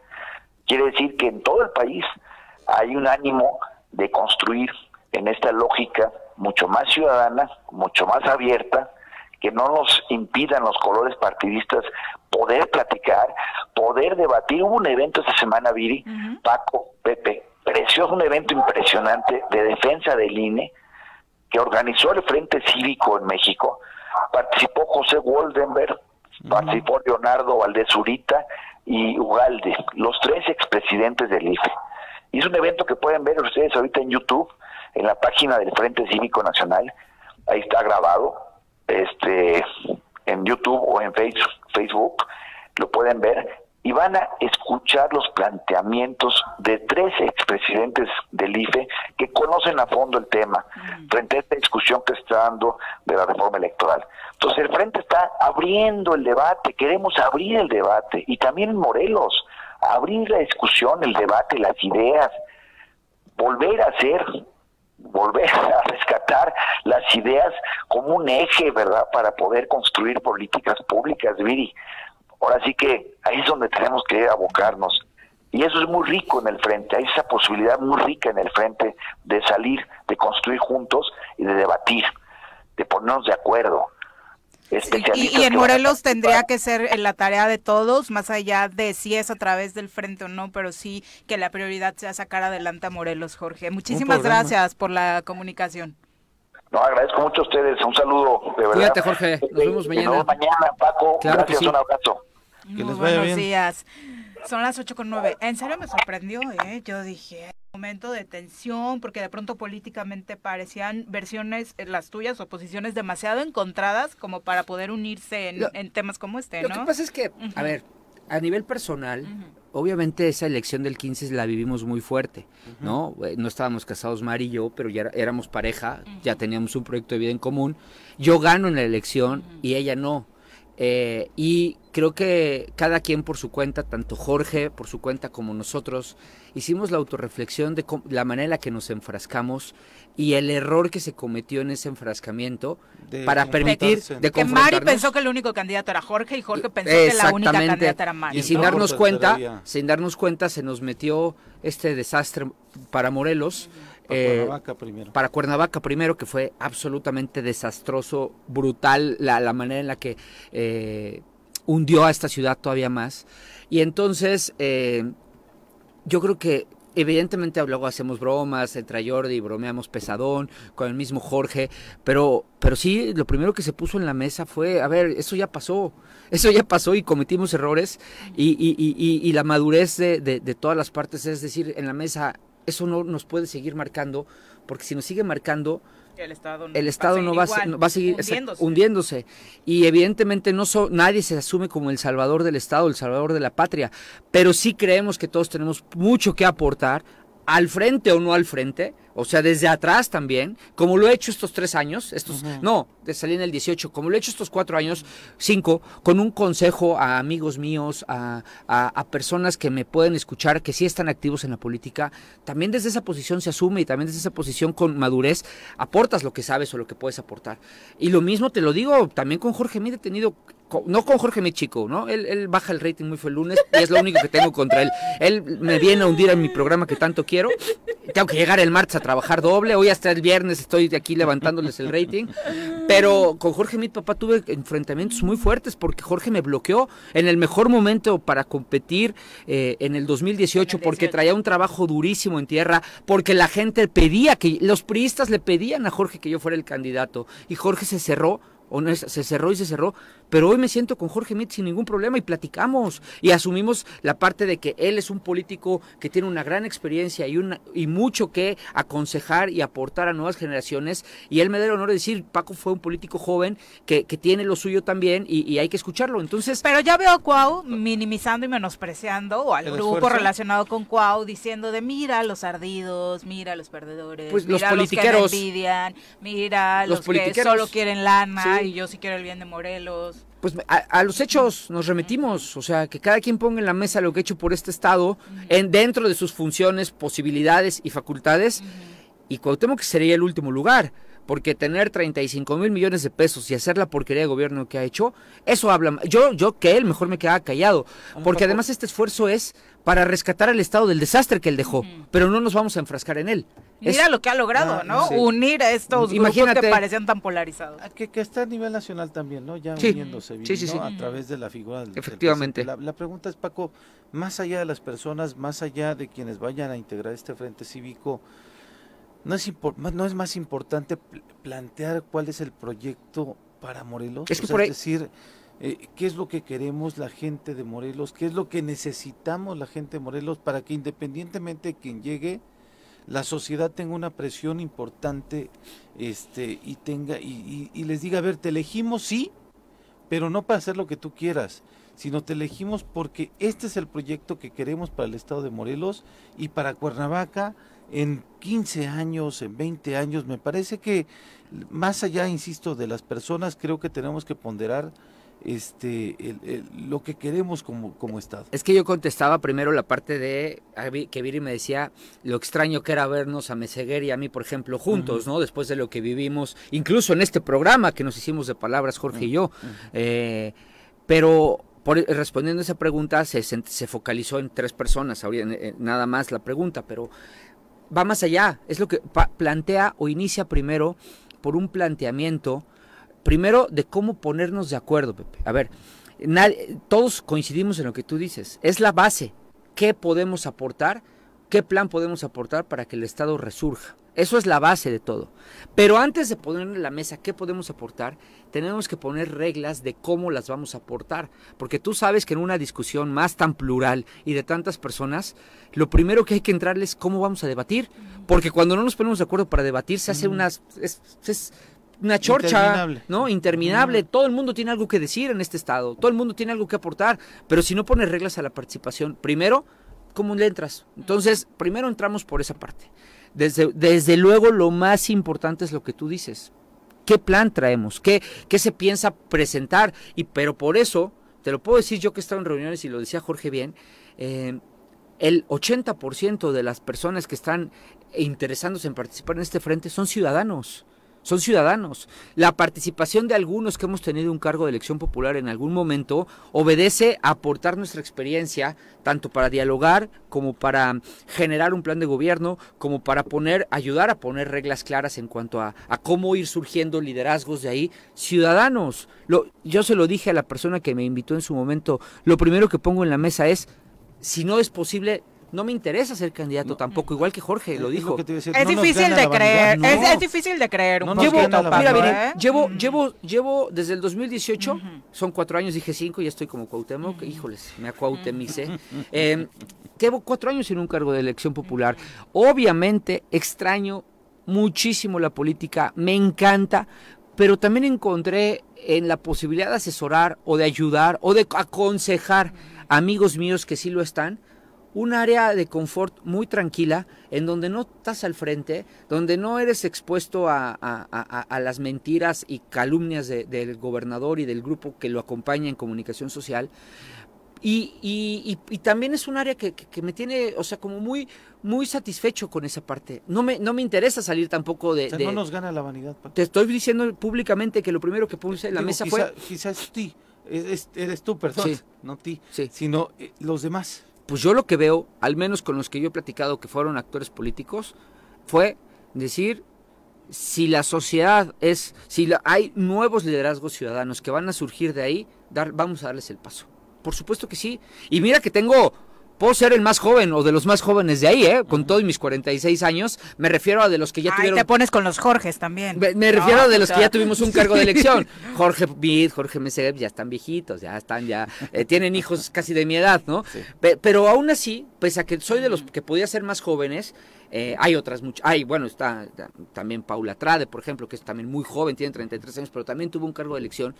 Todos estamos en la lógica de, no. Y sí, gente que no necesariamente ha tenido que ver con la política, eh, ¿no? muchísimos. Hay personajes, O sea, empresarios. sí, mañana nos vamos a sorprender de la gente que llega al Yo espero que sí. Al menos a quienes yo invité tienen ese, ese corte. Yo invité líderes sociales, personas que son líderes en sus colonias en Cuernavaca, que las conozco porque he caminado esta ciudad hasta el cansancio, y uno que otro ex compañero mío de legislatura. Sí, también. También los, los, los, los invité a, a, acompañarnos porque, a ver, el haber tenido un cargo de elección o el haber sido funcionario público no debe de satanizarse. Porque yo soy de los que piensa que todo el que ya tuvo un cargo puede aportar mucho de su experiencia. Vivió cosas que no vive el ciudadano en su, en su día con día. Vio cosas que, que las puede poner al servicio de nuevos liderazgos. Entonces, eh, yo creo que yo lo que aporté fue invitar amigos de, de los dos cortes. Y me faltaron más porque también tengo, doy clases en la universidad, tengo que atender a mi, familia, mi trabajo, entonces no tuve el tiempo para convocar más personas, pero pudimos, pero va a seguir va a seguir ahí vigente la invitación más adelante. De manera particular no sabía que tú estabas en este esfuerzo, Paco, y la otra, eh, pues no sé si pregunta, señal o cuestionamiento, no sé cómo decirlo, Graco eh, tenía mucho tiempo que no estaba participando de manera activa este, en temas políticos. O sea, creo que ha sido un exgobernador que se ha Prudente. Este, mantenido al margen de muchos temas, a pesar incluso de los señalamientos tan directos que el gobernador actual le ha eh, referido. Pero también cuando Graco eh, en su cuenta particular de Twitter eh, comparte esta convocatoria, se vinieron muchas críticas hacia, hacia, hacia este esfuerzo y hacia él en particular. ¿Está ahí? Lo que pasa, mira, yo lo que he escuchado, lo que he visto es la participación activa no solo de él, sino de otros exgobernadores. Primero. Segundo, ¿qué puede aportar alguien que ya fue gobernador del estado? Muchísimo de su experiencia, muchísima de su capacidad de diálogo con muchos sectores de la población. Se le pueden criticar muchas cosas a Graco, pero nunca que es uno de los políticos que ha tenido mayor trascendencia eh, eh, a nivel nacional y en nuestro estado. Yo creo que todo lo que se le critica eh, en, ciertos ámbitos, también hay que reconocerle que es un, es un gran político, es un cuate con una gran capacidad de estrategia. Por supuesto que a mí lo viví con él en el gabinete y me encantaría que pudiera aportar más de su capacidad estratégica para, para, para canalizar estos liderazgos ciudadanos a través del frente. Pero también, hay liderazgos que no ayuda tanto que sean públicos. o, sea, lo decía Jorge hace rato.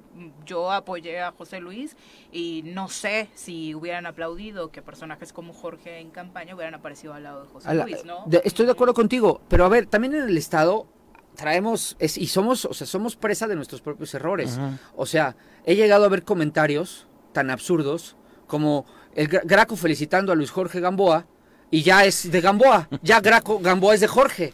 Hazme el favor, perdón, de Graco, ¿no? Etiquetando. Ese es el, nivel de absurdo del debate político en nuestro estado. Ese es el nivel que nos llevó a estar hoy gobernados por Cuauhtémoc Blanco. Somos el reflejo político de quien nos gobierna hoy, porque es nuestra culpa, porque imagínate que así está nuestra capacidad de análisis.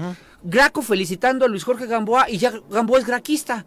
Hazme el fregado favor. No, pues entonces va a volver a ganar Cuauhtémoc en la próxima elección. O, otro, otro Cuauhtémoc, va a ganar Villa o Terrazas, va a ser un desastre. O, Osiris, imagínense nada más. No. pero, ¿sabes por qué? Porque somos culpables. Nosotros hemos construido nuestra propia realidad política por ese tipo de razonamientos. Entonces, si, si Graco lo promueve, pues tiene todo el derecho del mundo, ya no es gobernador, que no, creo, no puede ni creo que quiera volver a ser gobernador, ni puede, ni creo que quiera hacer eh, nada, pero si nos puede aportar con su experiencia y sus conocimientos y su gran capacidad política, bienvenido sea. Igual, eh, Jorge Meade, pues, Jorge fue candidato a gobernador de este estado, ha tenido muchos cargos, a lo mejor también eh, más prudente, más discreto. Atrás, yo hasta hoy no había dicho absolutamente nada, tampoco, y creo que eh, todavía tengo una valoración que está en positivos dentro del trabajo en Cuernavaca. Y lo digo con mucha humildad, pero es, lo, es, lo, cierto. O sea, eh, y aún así, aún así prefiero mantenerme discreto hasta el día de hoy, que, sí lo dije públicamente, porque Jorge me hizo el honor de, de informarlo. Pero, pero pero no porque estemos participando quienes tuvimos algún cargo, esto esta iniciativa se tiene que, viciar, porque también por otro lado dicen que no, no hemos canalizado, que no hacemos que reaccione la sociedad. No, es que se vaya a viciar solita, es que la van a viciar con este tipo de comentarios. Pero tiene todo el derecho Graco, Viri. O sea, tiene el derecho Graco, tiene el derecho Jorge, tiene el derecho el otro Jorge, tiene el derecho el exgobernador Adame, eh, tiene el derecho otros gobernadores si quisieran, como Jorge Morales Barut, como el mismo Sergio Estrada, ¿no? Tienen el derecho de seguir eh, opinando ¿quién les, quién les puede negar esa posibilidad? No, y mucho menos desde Eh, este gobierno. ¿no? Entonces, y, y- lo que sí no nos gusta, y creo que no, es, no, no está bien, es que el que emitan una, una, un, perdón, una convocatoria o el que celebren un, un esfuerzo ya se convierta en, ah, Sí, es no. de Graco. Pues espérate, somos muchos los que estamos ahí y, y creo que, insisto, a mí sí me gusta que Graco esté ahí aportando sus conocimientos y me encantaría que estuviera Dame y me encantaría que estuviera Jorge Morales y me encantaría que estuviera Sergio Estrada porque fueron gobernadores que algo aportaron en el Estado. El único que lo digo hoy y lo diré en 20 años, desearía que nunca estuviera, sería Cuauhtémoc Blanco, porque él no tiene nada que aportar. Él sí no tiene nada. Bueno, Sin duda. a los que le vamos a la América nos puede contar del Mundial y de la América, ¿no? Es todo. Pero, pero yo soy de los que respeta mucho esa, esa parte de, de- de las, de- de la experiencia y, y de, y de que todos los gobernadores, absolutamente todos, tuvieron pros y tuvieron contras, ¿eh? Todos. Sí. Unos mejor juzgados que otros, pero lo que sí estoy convencido es que el darle una plataforma a los ciudadanos en donde participemos No, algunos que tuvimos un, un- un- un cargo público, no está mal. Mañana Bien. veremos, eh, por supuesto, ¿Quiénes estaremos van? midiendo las reacciones. Son las 8 con 23, vámonos a pausa. 8 con 27 de la mañana. Muchas gracias por continuar con nosotros y un abrazo a todos los que están ahí muy pendientes. Hoy sí le voy a dar como un puntito a Paco porque si anda el rating bastante bien, entonces ¿Sí? ya haremos la medición final en la digo. semana a ver cuál Mm. fue. Eh, Vamos a promediar, vamos a promediar digo, a ver pues, cómo me- vamos. Y cuesta un chorro después del lunes. Ay, subirlos. No, vengo. Siempre viene así. Siempre vengo así, sí, mi sí. Tampoco es como... Va. De- de aquí voy a hacer ejercicio. ejercicios. Bueno, después de mucho tiempo vamos a saludar a través de la línea telefónica a un querido amigo nuestro que para todos los fans de la banda MS tiene una invitación muy importante que hacerles. Mi querido Daniel Altafi desde Jardines de México, ¿cómo te va? Muy buenos días. Hola Viri, ¿cómo estás? Qué gusto saludarles, ¿cómo van? Nos tienes muy abandonados, Daniel. De verdad que sí, lo que pasa es que pues hemos estado aquí metidos pues haciendo muchos preparativos, logística, pues tú sabes que los eventos masivos pues requieren de muchos meses de anticipación para poder programarlos y que se den las cosas bien. Oye, pero este 2022 en particular, Jardines de México ha regresado con mucha fuerza después de la pandemia. Pues sí, la verdad es que sí, eh, bien agradecidos con la gente, hay obviamente un optimismo por parte pues, de todos los ciudadanos de querer salir, de querer activarse y pues la pandemia ha permitido también ceder un poco en ese sentido. Eh, la no sem- semaforización pues también ha dado pie a que podamos eh, de pronto regresar a muchas actividades al aire libre con una mayor seguridad y eso pues se está aprovechando, el espacio es idóneo, está al aire libre y desde la Semana Santa pues hemos eh, tenido muy buenos números en cuanto a afluencia y bueno pues yo creo que no nada más es de beneficio para Jardines de México, también el Estado en toda su cadena de valor pues. Necesitábamos, sí, necesitábamos Sí. esa derrama económica, ¿no? Necesitábamos el pretexto para divertirnos en Morelos los que somos de acá o para venir a Morelos los que están eh, fuera. Es correcto, la verdad es que así se, así se ha venido reflejando.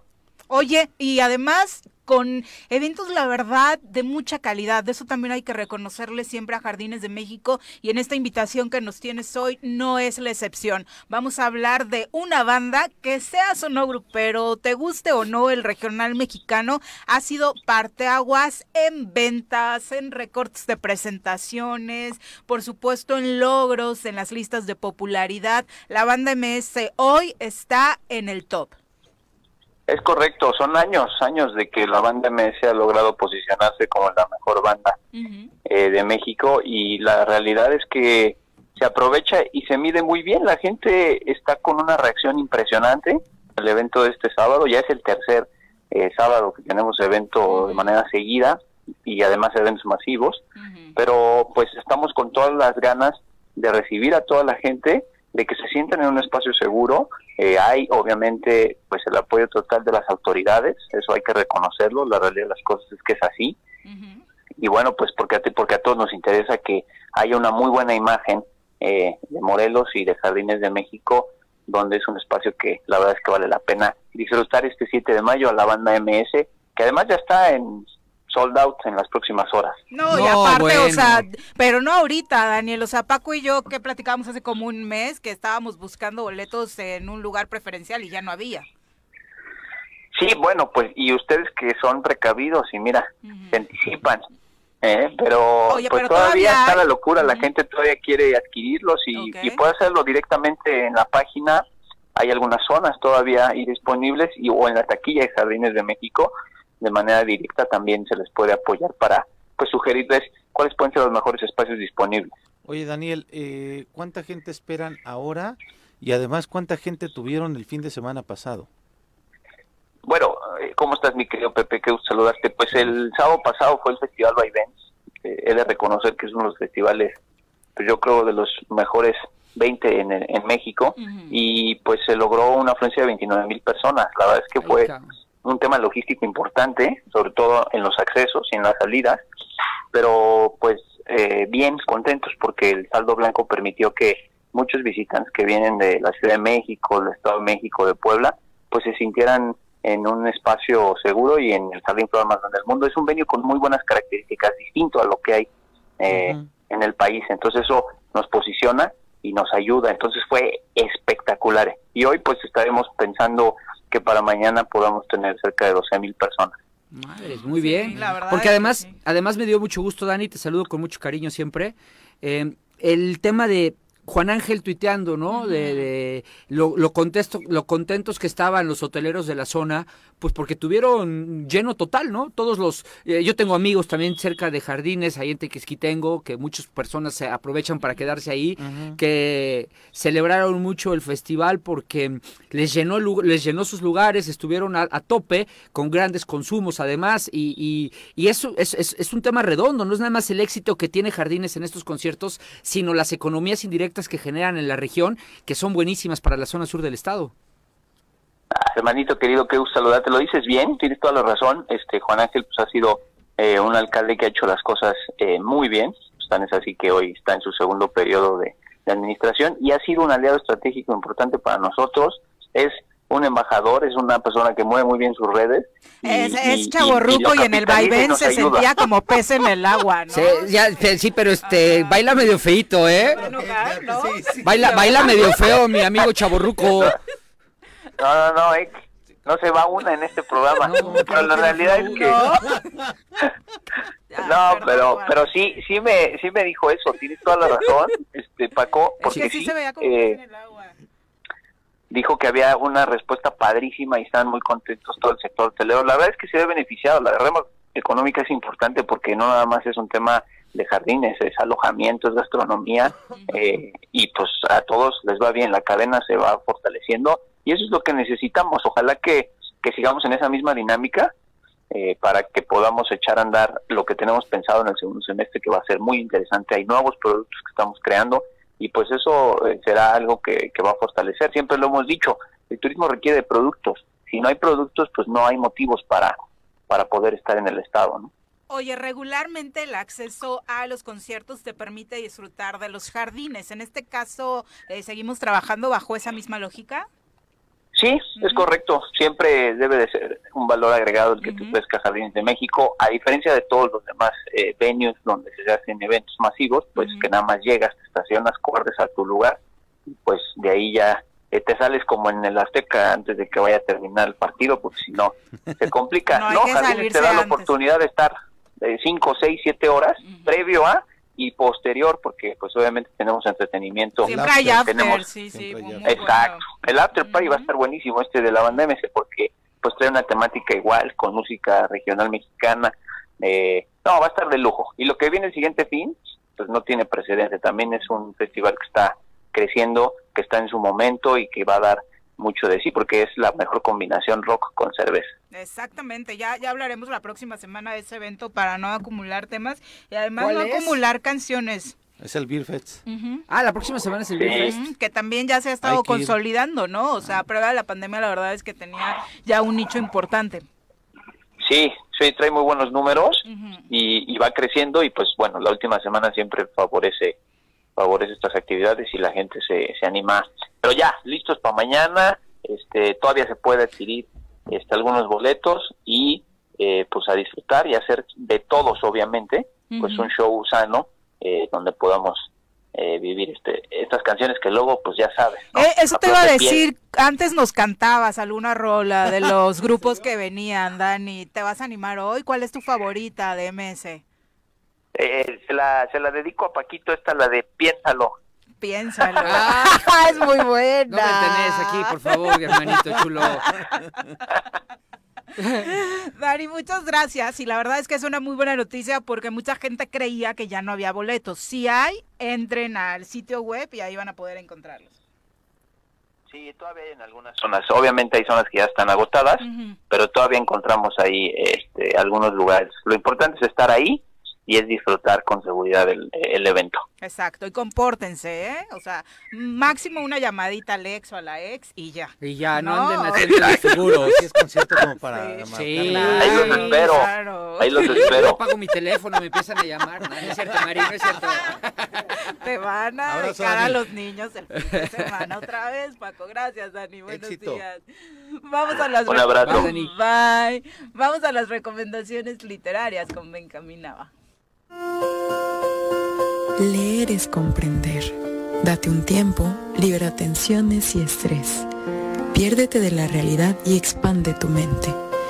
Recomendaciones literarias con Benjamín Nava.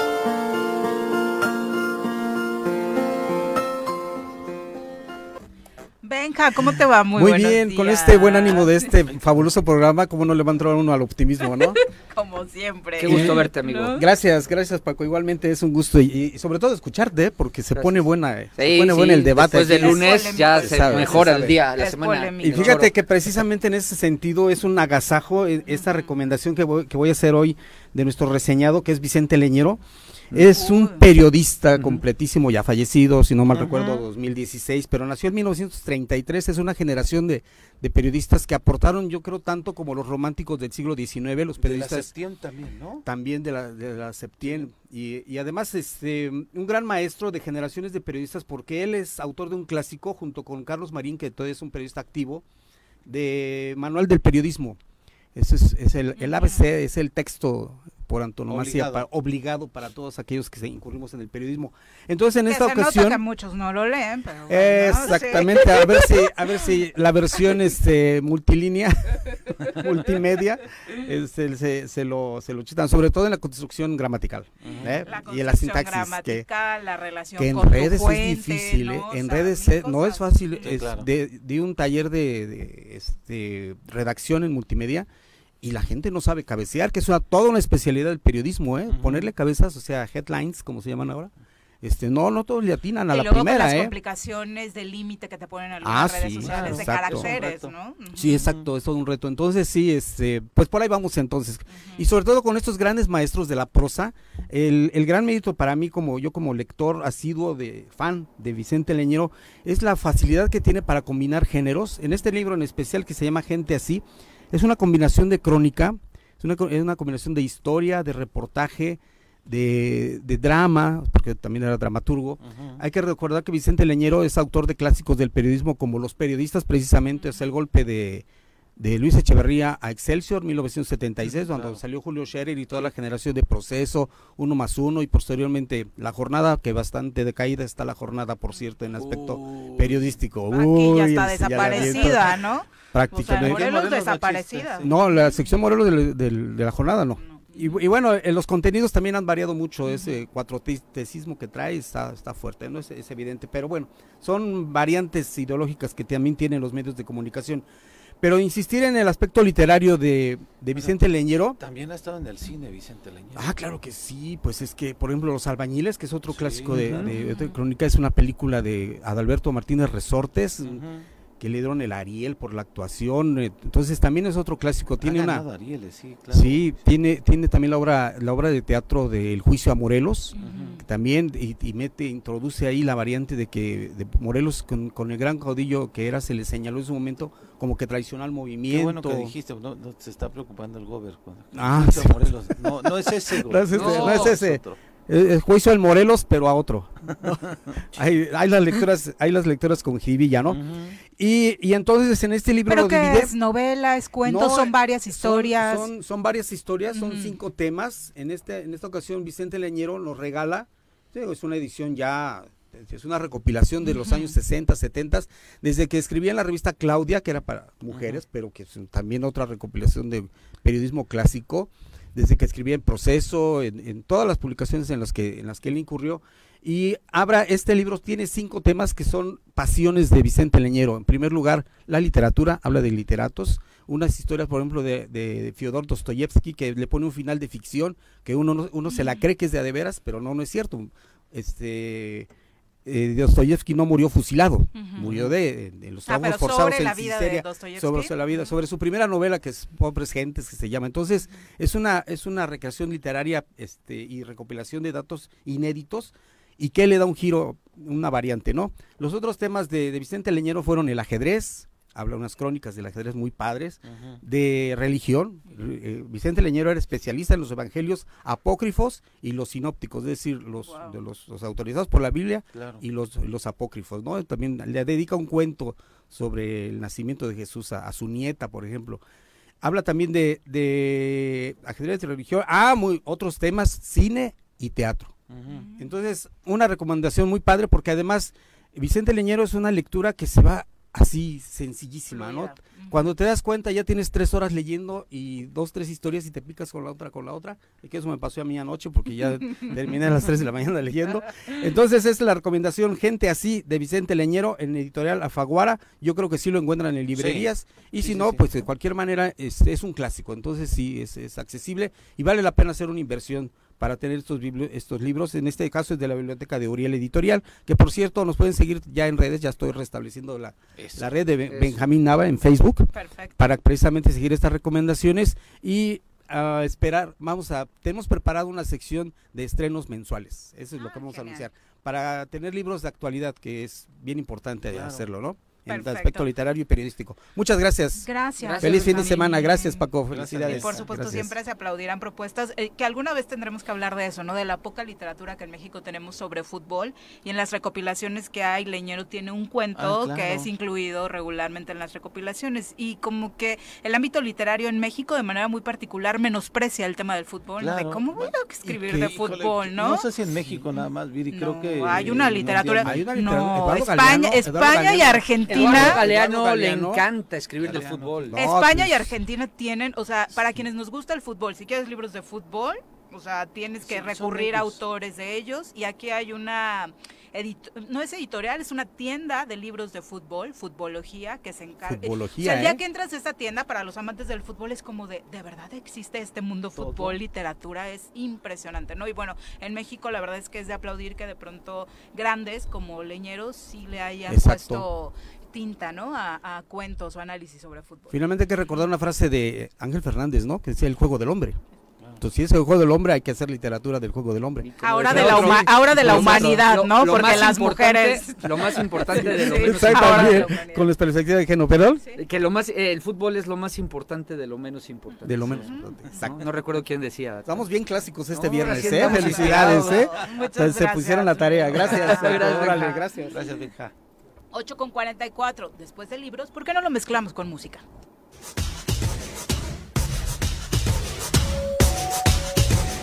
Michael Jackson, Elvis Presley, Coldplay, Black Sabbath, Daddy Yankee, Juan Gabriel, Red Hot Chili Peppers, Shakira, Led Zeppelin, Rihanna, ACDC, Luis Miguel, Kiss, Scorpion, Queen, David Guerra, Muse. José José. Desde los Beatles hasta el Chente. Desde Metallica hasta Morat. Que no se te pase. Conoce la trayectoria de tus artistas favoritos hoy en la música. En el choro.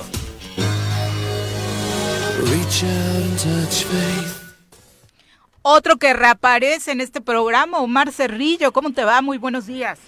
Hola, ¿qué tal, Viri? ¿Cómo están ustedes allá en cabina? Muy bien, muchas gracias. Qué gusto saludarte, querido Omar.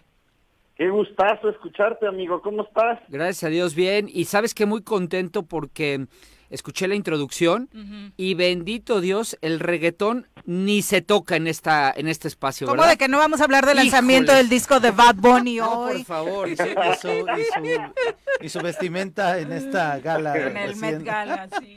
Ya le, ya le dedicaremos un programa a esa controversia del reggaetón. Híjole. Sabes que de corazón estoy contigo, mi estimado Paco, pero pues hay que reconocer también que tiene tiene lo suyito y por eso los chavos lo escuchan, ¿no? No, sí, claro, sí, sí, sí, eso sí, ni qué, ¿no? Pero no es lo mismo, tú y yo que somos, que sí nos gusta el metal, ¿no? Lo clásico. Eh, Eso. cu- cuando de chavos nos decían que era música del diablo y, Ajá. y- y hoy... Ahora eh, resulta eh, que eres metalero, Paco Fui, Santillán, fui, fui, fui, ¿Ah, sí? por- bueno, no del, no del metal duro, ¿no? O sea, yo más, más fresón, más metálica. heavy metal. He- heavy metal sí, pero no el, el heavy metal clásico, no, no Ajá. tan, tan duro, no, no, Sí, sí. definitivo no.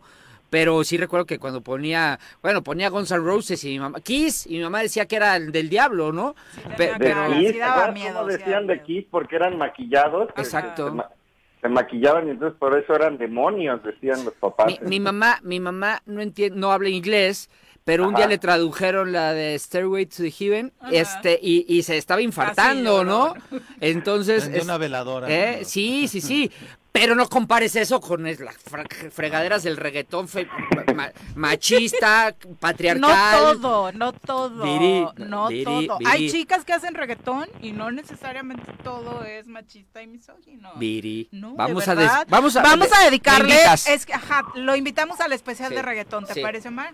Lo invitamos al especial de reggaetón Órale. con muchísimo Y gusto. escuchamos sus tenemos letras. ahí, vele apuntando, Viri, porque tenemos ahí cositas pendientes Un para, montón. para esta sección, que la tenemos que hacer más seguido, por cierto, ¿eh? Aquí me estoy Tú eres el que se desaparece, pero bueno, hoy de qué vamos a hablar, Omar.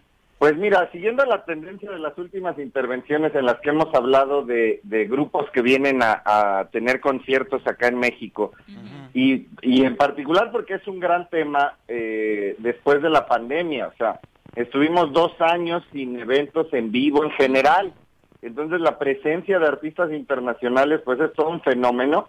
A mí me parece que la visita que tuvimos el pasado viernes de la banda eh, norteamericana The, The Killers, Killers. que seguramente también eh, Viri debe disfrutar mucho porque estuvo muy en boga en tu generación, querida amiga. Sí, y además, ¿sabes qué me sorprendió mucho de su visita a México? Que superara incluso el récord que había dejado Coldplay, que a mí me parecía que iba a pasar mucho tiempo para lograrlo, y rompieron el récord en el Foro Sol.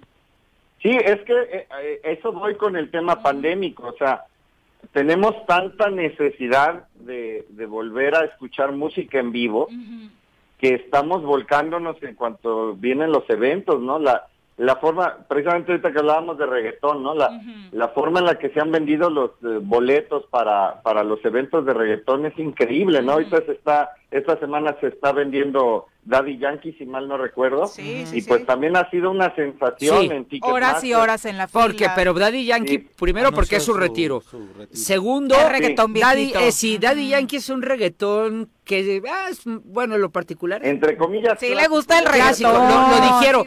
El- Yo lo he dicho. Lo que te choca, te ¿Sabes, choca. ¿Sabes qué es el único reggaetón que me gusta? Se van a burlar. Wow. Maluma. Maluma sí me, sí me, sí me gusta, la verdad. Sí, sí me gusta su música, ¿no? Daddy Yankee también. Sí. Pero es como más... fresones. Eh, hijos, pero escuchar a Bad Bunny, Bad Bunny, Es terrible, es Terrible. es terrible, es terrible. Bad Bunny No es terrible. A mí- a me parece que tiene algunas más románticas que el y novedoso, ¿no? Pero. Ah, sí, Esas no las escucho. Yo, la- o sea, me gusta la de Hawái y Es esa ardidos, Paco, esa, pero me gusta porque porque se le tumbaron, porque Neymar se la tumbó, o sea, le tumbó la chava, por eso me, me, me gusta. Yo siempre estaré con los futbolistas antes con los reggaetoneros. En fin. Pero ¿quién es de Killers, cierto- eh, Omar? Y nada más breve apunte futbolero, el- la frase que se quedó antes de mis secciones de Jorge Valdano, querido Paco. Esa, Ah, Claro. de Jorge Valdano, si no me acordaba quién la de- quién la había dicho. Es lo, el- lo más importante, lo menos Sí. importante. Pero ahora sí vámonos a escuchar música. Producción, ¿qué nos vas a poner? A ver si Ahí va. De The Ahí va. Killers, ¿no? A escuchar, sí.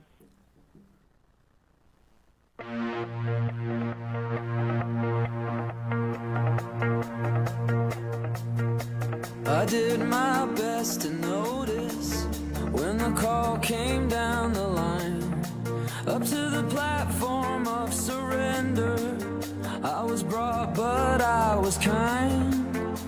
And sometimes I get nervous when I see an open door.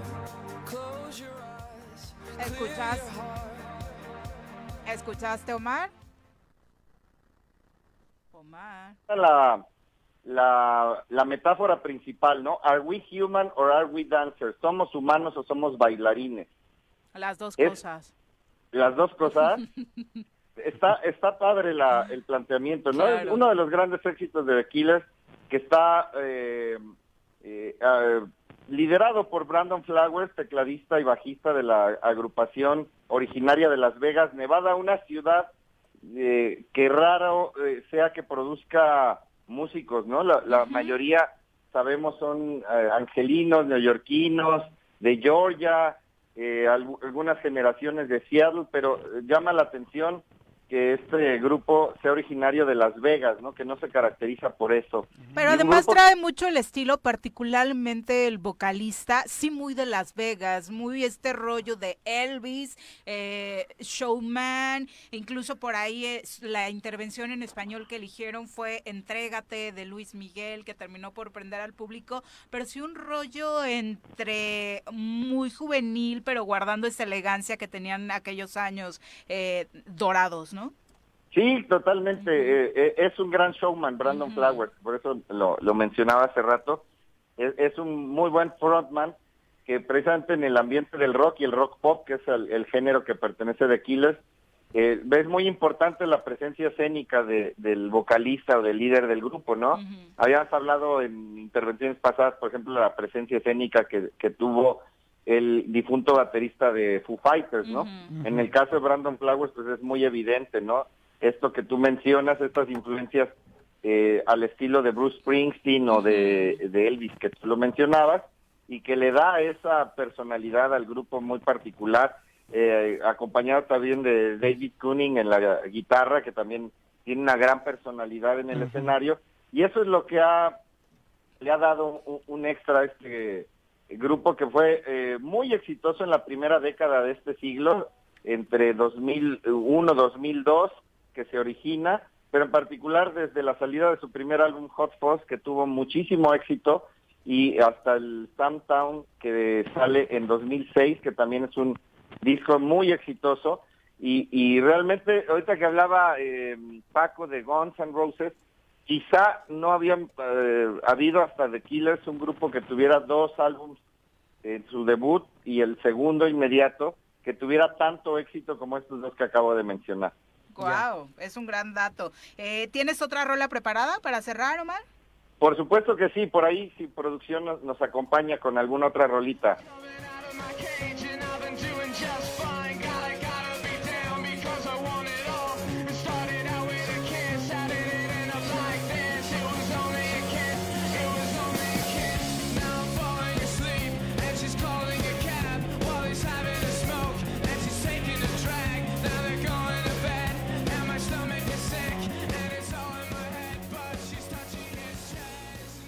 Esto es de lo que regularmente más prende en sus presentaciones. ¿Cómo no? Esta es una gran canción, un exitazo de pues yo creo que es una de las de las eh, canciones más más icónicas de este siglo en, en la música en inglés, ¿no? No sé qué te parezca, querida Viri. Sí, sin duda. Y este éxito se debe también, hablábamos de la parte muy eh, de dominio del escenario del vocalista, pero también hay que reconocer que sí dedicarse al pop tampoco es cualquier cosa y en este sí hay que reconocer la, la voz, ¿no? Me parece que sí marca diferencia respecto a otras expresiones del pop. Sí, totalmente. Y, también esta manera en la que envuelve el, teclado dentro de, de, de estas canciones que tienen un toquecito rock en el resto. Y el teclado es el que le da este, eh, eh, esta, este movimiento hacia el pop, junto con la voz, como bien lo señalas, y que, que, que le da un dinamismo muy particular y una personalidad única al sonido de The Killers, que que ha ido evolucionando, como fue el caso, también lo hablábamos de Coldplay, no es el mismo sonido es, ah, que tienen ahora al clásico este del- de, los principios de los 2000 que al que me he estado refiriendo, pero es este este estilo que estamos analizando, Viri, el que les ha dado muchísimo éxito y eventualmente las bandas cuando se vuelven viejas eh, deben eh, regresar a ello y A creo que Killers orígenes, lo está haciendo bien, creo que está volviendo a su esencia y eso le va a ayudar a mantenerse vigente como lo vimos pues el pasado viernes en el Foro Sol acá en la Ciudad de México. Es correcto, mi querido Omar. Muchas gracias por la comunicación. Muy buenos días. Muy buenos días a todo el auditorio y un excelente fin de semana. Cuídate mucho, amigo. Un abrazo. Ya son las 8 con 55, prácticamente ya nos vamos. Eh, ya no da tiempo de platicar con Brunito, pero la verdad es que arrancaron de una forma maravillosa los cuartos de final de la Liga MX femenil. Unas eh, chicas de Tigres que parecía que habían disminuido un poco su potencia, que sinceramente ya no eran las favoritas, no cerraron en primer lugar y ayer golearon nada más y nada menos que 7 por 0 en la ida a las rojinegras del Atlas de visita. Falta la vuelta, vamos a ver cómo termina esta masacre. y en que el se otro... imponiendo, ¿no? Las, las de, las de Viri, ¿puedo. ¿puedo mandar mi pésame al- Sí, a la afición Puma? Porque llevarán con ellos el estigma, Julio Yáñez, de haber sido el único equipo mexicano que ha perdido una Conca Champions. Dos. Dos. Dos, perdón, dos. Y nos rompieron la racha de con el- 16 con el, con el modelo de que el que gana va al Mundial de Clubes. Sí. Con el modelo me refería. 16 seguidos. Julio Yáñez, 16 años no crees que va dedicado para ti este comentario. Mi más sentido pésame. Aquí sí no te voy a corregir. Creo que estás en lo correcto Porque con esa actitud, ¿eh? la Sí, verdad, sí. Y América contra Pachuca o Pachuca contra América. Las Tuzas terminaron imponiéndose dos por uno. Hoy es la ida de Tijuana contra Rayadas y de Pumas contra Chivas, precisamente, que se va a dar en los dos escenarios. También el fin de semana en el repechaje se enfrentan, junto con el Puebla contra Mazatlán, Cruz Azul contra Necaxa y Rayados contra San Luis. Mi Y, querido ah, y Paco. Paco, estás invitado porque ya vamos a iniciar una eh, serie de cascaritas entre la producción chorera. Ah, Entonces, ¿Sí juegan? este, sí. ¿Sí? Sí, sí, sí. Ah. Mi- mi- mira, uh, ah, bueno. los tres que están allá. John, John la revelación en la delantera, este Liz, nuestra productora, wow. Sí. May más o menos, ¿no? Sí. Pero este, sí. Vamos Porque a tú ya empezar. estás viejo, ya. Pepe. Yo estoy muy viejo ya. No, bueno. Pero claro que sí, ahí estaremos. Te vamos a estar avisando. Órale. Ya nos vamos. Ni te pregunto favorito para la Champions, ¿verdad? Ay, Viri. No. Viri, Viri. Partidazo. Partidazo, partidazo, pero. Cualquiera iba a ser partidazo, sinceramente. Ah, pero genera mejor. El Manchester contra el Liverpool los vemos en cualquier domingo de la, de sí, Premier, ¿no? Eso sí. Y este, estos son históricos. Madrid-Liverpool es un histórico. Bueno, es un sí, partido y histórico. cada partido que vemos es un partidazo, también entre Liverpool y, y Manchester City, ¿no? Sí, O sea, pero el Madrid siempre será el Madrid. El reconocimiento O sea, para el Liverpool está jugando Pep- seis títulos, que no es cualquier cosa, a ver Pep- si no llegan desgastaditos. Pep es un gran técnico, pero No le alcanzó. no le alcanzó.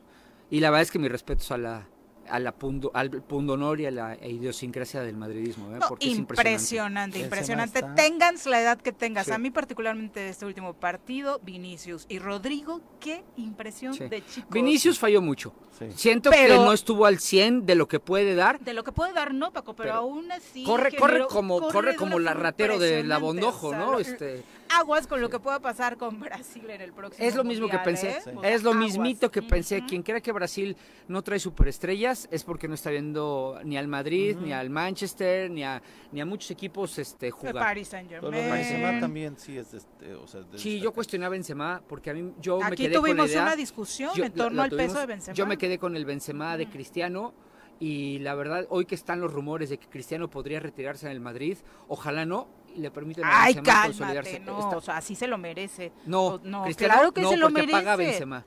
Porque el equipo se dedica a jugar para él. Y creo que Cristiano... Benzema lo declaró. Sí. O sea, Benzema dijo que se sacrificó todo el tiempo que Sí, estuvo Cristiano, sí. pero sin ningún problema. No, porque yo él sé. sabía que era por el bienestar Pero del creo que equipo. ahora le toca a pero me vas a salir con lo mismo que Cuauhtémoc Blanco. O sea, son jugadores. Cuau se merecía retirarse en el América, no jugando que les un hagan un partido partido. de despedida. No, y ya, porque o sea, yo creo que el Madrid no, no se puede dar el lujo De una de, temporada de- de completa. una temporada completa. ¿Quién te dice que va a ser titular? No, por supuesto. No, le ha dado tanto al club, le ha dado tanto al Sin club duda. que va más Yo, allá. yo soy súper pro de Cristiano. ¿eh? Súper a favor de Cristiano. Es que tampoco me vas a pero- decir, o sea, Cuau ya estaba gordo y alcancé a entenderlo. Cristiano está más en forma que nunca. Sí, pero ya no está jugando al nivel que el Madrid necesita. Y si me das a escoger, el Madrid tiene que escoger Son entre Cristiano y Mbappé. No, Son muy es que malagradecidos. que salir a Cristiano, quédate en Manchester allá. Sí, Sí. te recibieron con Te todo vamos el a hacer un partido de amor. despedida. El Bernabéu se va a Quédate llenar. donde Los que sí te queremos al. Madrid, te vamos a agradecer toda la vida lo que hiciste por el Madrid. Pero, Malagradecidos. pero no desperdiciamos una No temporada. el Madrid tiene que ir por. Mbappé, Yo no, estoy de por Cristiano Ronaldo. Sí, todavía está En por fin. ahí la tentativa. Sí. Ya nos vamos. Ya, que tengan no sé. extraordinario fin de Gracias, semana. Bye, gracias a ustedes. ¡Uy! ¡Se acabó! Pues así es esto. Esta fue la revista informativa más importante del centro del país. El Choro Matutino. Por lo pronto, Gosawa, Ilachaya, Gosawa.